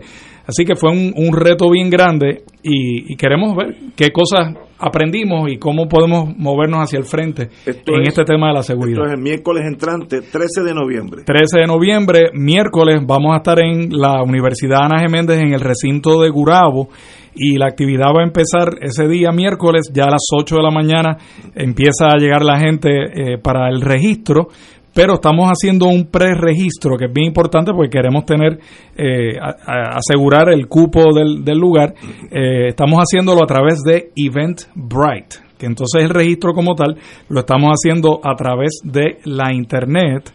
Eh, Eventbrite es esta página de internet donde la persona puede entrar y de manera libre de costo se pueden inscribir. Eventbrite se escribe event como de evento en inglés y bright, brite como resplandor en inglés, eventbrite.com y es libre de costo. Esto es libre de costo y esto es el miércoles que viene, 13 de noviembre a las 8 en Ana Geméndez, en Gurabo. Correcto, correcto. Pues, compañero. Lo que antes se conocía como la Universidad del Turabo. Exactamente. Pues Rafael Caballero. Todavía estamos en ese cambio de nombre. igual en la UMED, igual el cambio de nombre. Exacto. Pues, privilegio tenerte aquí, querido Un placer hermano. para mí. Y este, para, hay mucha gente que está en el campo de seguridad y esto es un buen seminario para estar allí con ustedes, libre de costo. extraordinarios con experiencia Eh. tanto a nivel gubernamental como en el sector privado. Y es un tema que no se limita al gobierno. Las empresas cada vez más están creando conciencia de que tienen que generar sus propios planes Correcto. de seguridad y de manejo de emergencia ante tanto eventos internos como eventos climatológicos. De hecho, OSHA, lo que es la agencia federal, incluso tiene hay un adiestramiento que es para trabajadores en lugares de desastre, que es un programa que es muy poco conocido en Puerto Rico, pero que junto con los de construcción e industria en general, eh, pues algo que está a disponibilidad para que, los trabajadores. que muchas veces los trabajadores no conocen eh, de esta reglamentación. Yo creo que los patronos no se ocupan mucho de explicársela. Algunos se Y- ocupan, pero algunos no se ocupan desafortunadamente. Y, y están viviendo, eh, trabajando en lugares insalubres, eh, Yo- con efectos terribles, eh, respiratorios y, y todo tipo de, de afección que causan los edificios enfermos. Yo me acuerdo cuando eh, mi marido trabajaba en el lo que llaman el Miramar Charter House allí, el Sí. Departamento de Justicia en Miramar. Aquello era un edificio, no digo yo enfermo, aquello estaba Moribu- moribundo, moribundo. moribundo. Un- Yo fui una vez allí a tomar una deposición y no duré, a mí no me daba asma desde que tenía 15 años. A la hora estaba con un ataque de asma de, de, lo- de los hongos y la y las esporas que había en ese edificio que está allí cerrado, ¿verdad? Perdido. Imagino que lo implosionarán un día de esto. De- de- Con Este- eso se está trabajando bastante, hay mucho trabajo que hacer porque después del huracán, todos estos edificios y casas que recibieron daño, hay mucho trabajo que hacer en lo que es remoción, eh, remediación de hongos de los edificios para que puedan estar en condiciones de ser utilizados. Hay gente que tuvo que salir de sus casas por el problema de los hongos. Sí. El, el, el problema de la emergencia es que cada, cada ciudad tiene su cosa. Su eh, protocolo. No, y su, su particularidad. de- Exacto, sí. En el viejo San Juan, donde yo tengo la oficina, el electricista que no sea del viejo San Juan está perdido. Por ejemplo, en mi, en mi edificio, los transformadores que están en mi techo, cuando llegaron los americanos de Georgia, pues asumían que eso eran los transformadores para el edificio mío. No, eso no tiene nada que ver con el mío, es que lo pusieron allí y entonces son de ahí se para abajo. por ahí para abajo. Entonces, el que Sí. está por allá arriba, por lo que, donde está el siglo, donde estaba el siglo XX, esos son los míos. Entonces, lo que los americanos de, de Georgia Power que se dieron cuenta que esto no lo arregla nadie, se agenciaron gente de la UTIER que le decían, no, no, esa no es. Si tú quieres re- ponerle luz en este en este eh, bloque, Tienes no, que- no te guíes por, por la lógica, Ajá. es aquellos que están allá. y, y ellos disfrutaron mucho la amistad entre, entre los, lo- los locales y ellos, porque ellos estaban perdidos. Y dice, nunca he visto un enredo eléctrico en mi vida como el del viejo San Juan. Tú apagas un switch aquí, entonces se prende otro por allá. Es algo, y las de Lautier lo conocen porque llevan ahí décadas, ¿no? Así Y que- el viejo San Juan que se suponía que lo soterraran todo. Sí, no, pero eso, Y- ahora cuando las próximas elecciones. Hay trabajo que hacer. Y eso tú se vas a quedó ver, ahí a pendiente. Señores, tenemos aquí una pausa. Rafael Caballero, como siempre, un privilegio, hermano. éxito Privilegio para mí. Vamos a Gracias. Fuego Cruzado está contigo en todo Puerto Rico. Beneficiario de Medicare, protégete del fraude en los servicios de salud. Lleva un registro de los servicios médicos que recibes y compáralos con el estado de utilización que te envía el plan. Verifica los deducibles que pagaste y si hay servicios que no recibiste. Llámanos al 1-800-975-3102. Un mensaje del Puerto Rico Senior Medicare Patrol, un programa del Departamento de Salud Federal. La oficina médica del Dr. Ramón Luis López Acosta, especialista en medicina de familia, provee servicio a pacientes adultos y geriátricos de manera continua y comprensiva. servicio de medicina primaria preventiva y de medicina intrahospitalaria a nuestros pacientes. Localizada en la calle Lloveras, 650, edificio Centro Plaza, suite 207, Santurce, cerca del Hospital Pavía. Llámenos al 787-725-7888, 725-7888 y haga una cita para evaluación. Aceptamos la mayoría de los seguros médicos Advantage y comerciales. Radio Paz te ofrece el mejor motivo para levantarte temprano y disfrutar el comienzo de un nuevo día de lunes a viernes con Enrique Liboy y Radio Paz en la mañana. La dosis perfecta de noticias, deportes y éxitos musicales de todos los tiempos, humor y curiosidades, calendario de actividades y tus peticiones musicales por el 787-300-4982. Conéctate con el 810 AM de lunes a viernes con Enrique Liboy y Radio Paz en la mañana. Orlando Torres es paciente renal que está sometido a diálisis tres días en semana. Con el propósito de tener una mejor calidad de vida, Orlando necesita un trasplante de riñón lo antes posible. Necesita de un alma generosa que le pueda hacer un regalo de vida al donarle un riñón. Si te toca tu alma y tu sangre es O, podrías darle a Orlando ese regalo de vida. Puedes comunicarte al 787-328-0399 o al correo electrónico oatm1955 arroba gmail.com. Orlando, su familia y amigos te lo agradeceremos. Dios te bendiga. Y ahora continúa Fuego Cruzado.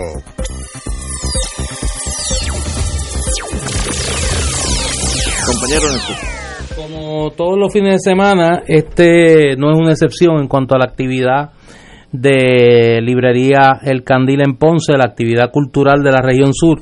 Mañana sábado a la una de la tarde se presenta el libro Calentamiento Global, la huella humana de Ramón Méndez Tejeda, un libro que explica de una forma científica pero clara el fenómeno del cambio climático. Y a las 3 de la tarde se presenta, le toca el turno allá en el Candil en Ponce al libro En pie de lucha, nuevas investigaciones históricas puertorriqueñas editado por los amigos Evelyn Vélez Rodríguez y Carmelo Campos Cruz, que lo discutimos esta semana aquí en Fuego Cruzado y que tuvo una extraordinaria presentación en el Centro de Estudios Avanzados de Puerto Rico y el Caribe. Esto es mañana sábado, eh, mañana sábado sí, a la una de la tarde y a las 3 de la tarde en Librería El Candil y me recuerdan eh, las amigas del Candil que este fin de semana en la Plaza San Pedro de la Parguera está el Festival Parguerarte. Oye, ahí hay, como tú dirías, Ignacio, big time. Eso es. Andrés Jiménez, Douglas Candelario con los pleneros del Matojal, mi amiguito Don Periñón y su orquesta. Eh, hay artesanía, hay eh, presentación de la Asociación de Artistas Plásticos de Puerto Rico, comparsas y Librería El Candil va a tener una exhibición allí, una venta allí y obviamente estarán los libros de este servidor. Así que doble tanda. En la Parguera, allá en Laja, si va para el oeste. Y en Librería El Candil, mañana sábado, presentaciones a la una y a las 3 de la tarde. El libro sobre el cambio climático del doctor Méndez y a las 3 de la tarde el libro eh, de la doctora Evelyn Vélez y de Carmelo Campos en pie de lucha. Y yo no quiero despedirme del programa de hoy sin dejar constancia de mi apoyo a Carlos Díaz Olivo en este momento. Yo creo que el Tribunal Supremo eh, ha exagerado la reacción a las palabras de, de Carlos Díaz Olivo en sus escritos, eh, criticando la forma en que se manejó un caso donde él era abogado y por cierto era abogado pro bono. Eh, y, me parece que y hay una excelente columna y felicito al ex juez Irán Sánchez Martínez muy bueno. donde eh, me hago eco de sus palabras eh, que a pesar de que el Tribunal Supremo concluye que en los sustantivos Díaz Olivo tenía la razón como quiera, eh, le hacen un señalamiento eh, crítico que podría desembocar en, en acciones éticas contra, contra él como abogado. Eh, yo creo que eso atenta a la libertad de expresión de los abogados en la práctica. Tenemos el derecho a, a, protestar y a expresarnos. Yo leí las expresiones que escribió Díaz Olivo en sus escritos y para nada son irrespetuosas, eh, ni soeces, ni al contrario, son hasta finas, son hasta poéticas el lenguaje que utiliza. Así que me parece que Hoy, lamentablemente, hemos tenido que hacer dos señalamientos en cuanto a la judicatura en este país, eh, que me da mucha tristeza porque en las manos de esa rama del gobierno es que está la justicia del país y es donde se supone que se defiendan los más altos valores de la libertad de expresión eh, y los más altos estándares de justicia. Eh, para el pueblo de Puerto Rico. Me, uno a tus palabras, Wilma. Yo conozco a Díaz Olivo hace muchos años. Es un profesor de Derecho bien cotizado y es un abogado. Yo he estado en un asunto legal con él, una persona bien capacitada como letrado. Y, y no conozco el caso específicamente, pero me choca, se me hace difícil pensar que ese encontonazo sucedió o fue tan serio, porque ese no es él Así que no, no sin conocer, yo no he leído los eventos que sucedieron, pero mi intuición me dice que ahí hay un malentendido entre unos y otros y tal vez hay que pasar la página y comenzar de nuevo. Pero eh, el tribunal le, dio una amonestación que es como un regañito, pero pero nunca cae bien eso. pero no es la primera vez que actúan en contra de abogados y de los propios jueces, porque conozco un caso de un juez donde por utilizar en un juez super, cuando era juez superior utilizó la palabra pusilámine eh, refiriéndose a una decisión de un tribunal apelativo y por eso le impusieron tres meses de separación. Sí, me acuerdo, me acuerdo, sí, me acuerdo. Sí, por usar la palabra pusilámine. Eh, Yo no creo que sea necesario, pero obviamente me, inclu me, me, me uno a las palabras de ustedes. Me parece que fue que es un intento de amedrentar a el, al, analista y al abogado eh, por parte del tribunal, amparándose en un ejercicio excesivo de su poder de eh, reglamentar la profesión legal. Me parece que es innecesario y creo que fue muy valiente de Carlos hoy, eh, ante el intento claro de amordazar su expresión, hacer las expresiones de rigor, valga la redundancia, en su espacio radial. Así es. Me uno a las palabras de ustedes dos y añado las mías.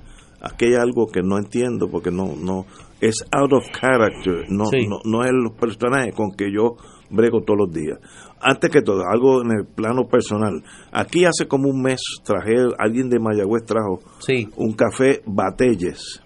Ah, eh, elaborado. Lo trajo ¿Ah, un invitado que trajo. Luis Culvero, de la finca La Perla en Mayagüez. Pues necesito que usted o, ese señor Culvelo me deje saber, me gustaría comprar más café. Yo soy cafetero por la mañana. y ¿Te gustó? ¿Te gustó, verdad? Buenísimo. Tanto así que si me dicen está en la tienda tal de, de, Arecibo, pues voy para Arecibo. lo venden, ¿tú sabes dónde? En, eh, en la de Diego, en Centro Europa. Hay, que hay una tienda allí de Giovanna Heike o alguien en el centro Europa. En el centro Europa lo tienen, pero él trae, eh, porque el amigo eh, Rey, Rey Segurola, que es vecino allí del viejo San Juan, es un fanático también del Batelle, y creo que todos los meses le, Luis se encarga de hacerle llegar su saquito de 5 libras. Ah, pues tenemos que hablar con él para que yo hablo con él para dos de 5 dos de 5 para ti.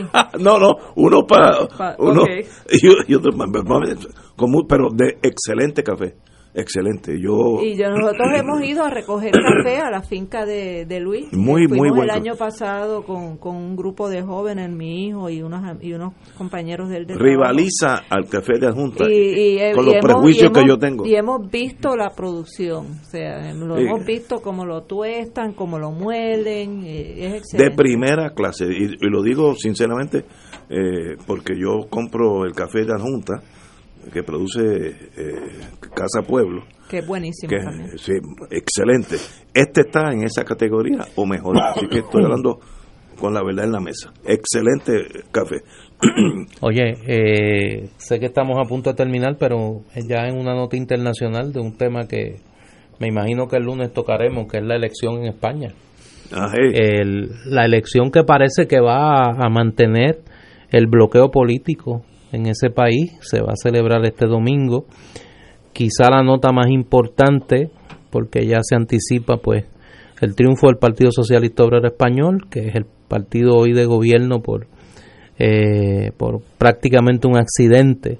Eh, el aumento del voto del Partido Popular, que se consolida como la segunda fuerza política, y me parece que lo más importante va a ser el surgimiento como la tercera fuerza política del partido de extrema derecha, Vox.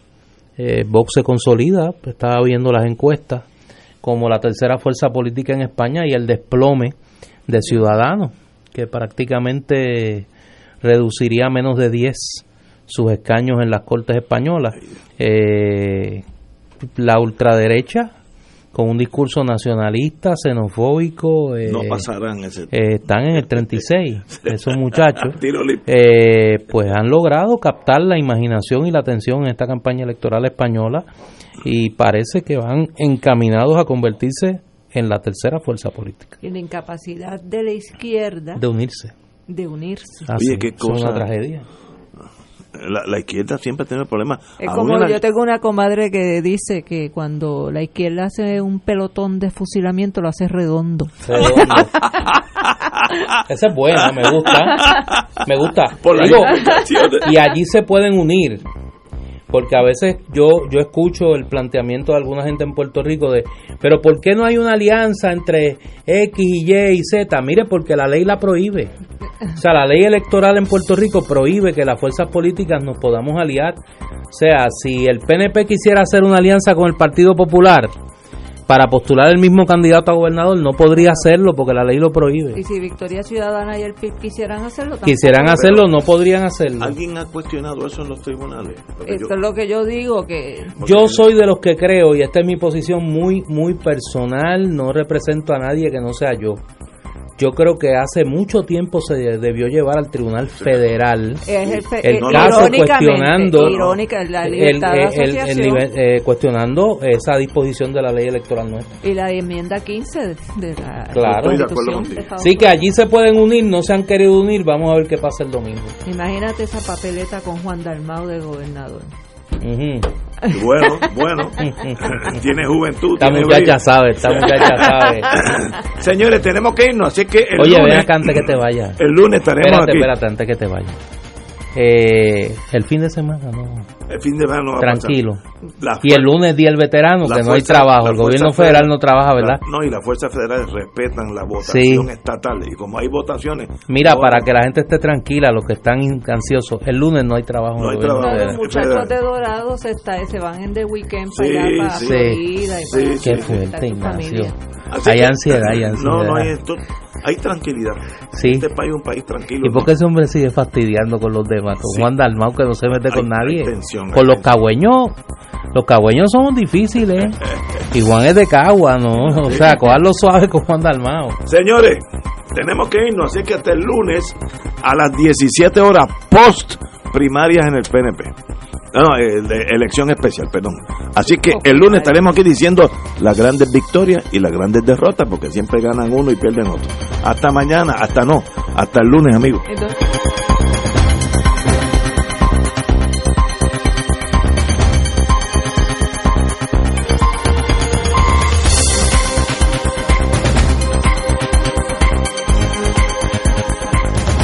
Esta emisora y sus anunciantes no se solidarizan necesariamente con las expresiones vertidas en el programa que acaban de escuchar.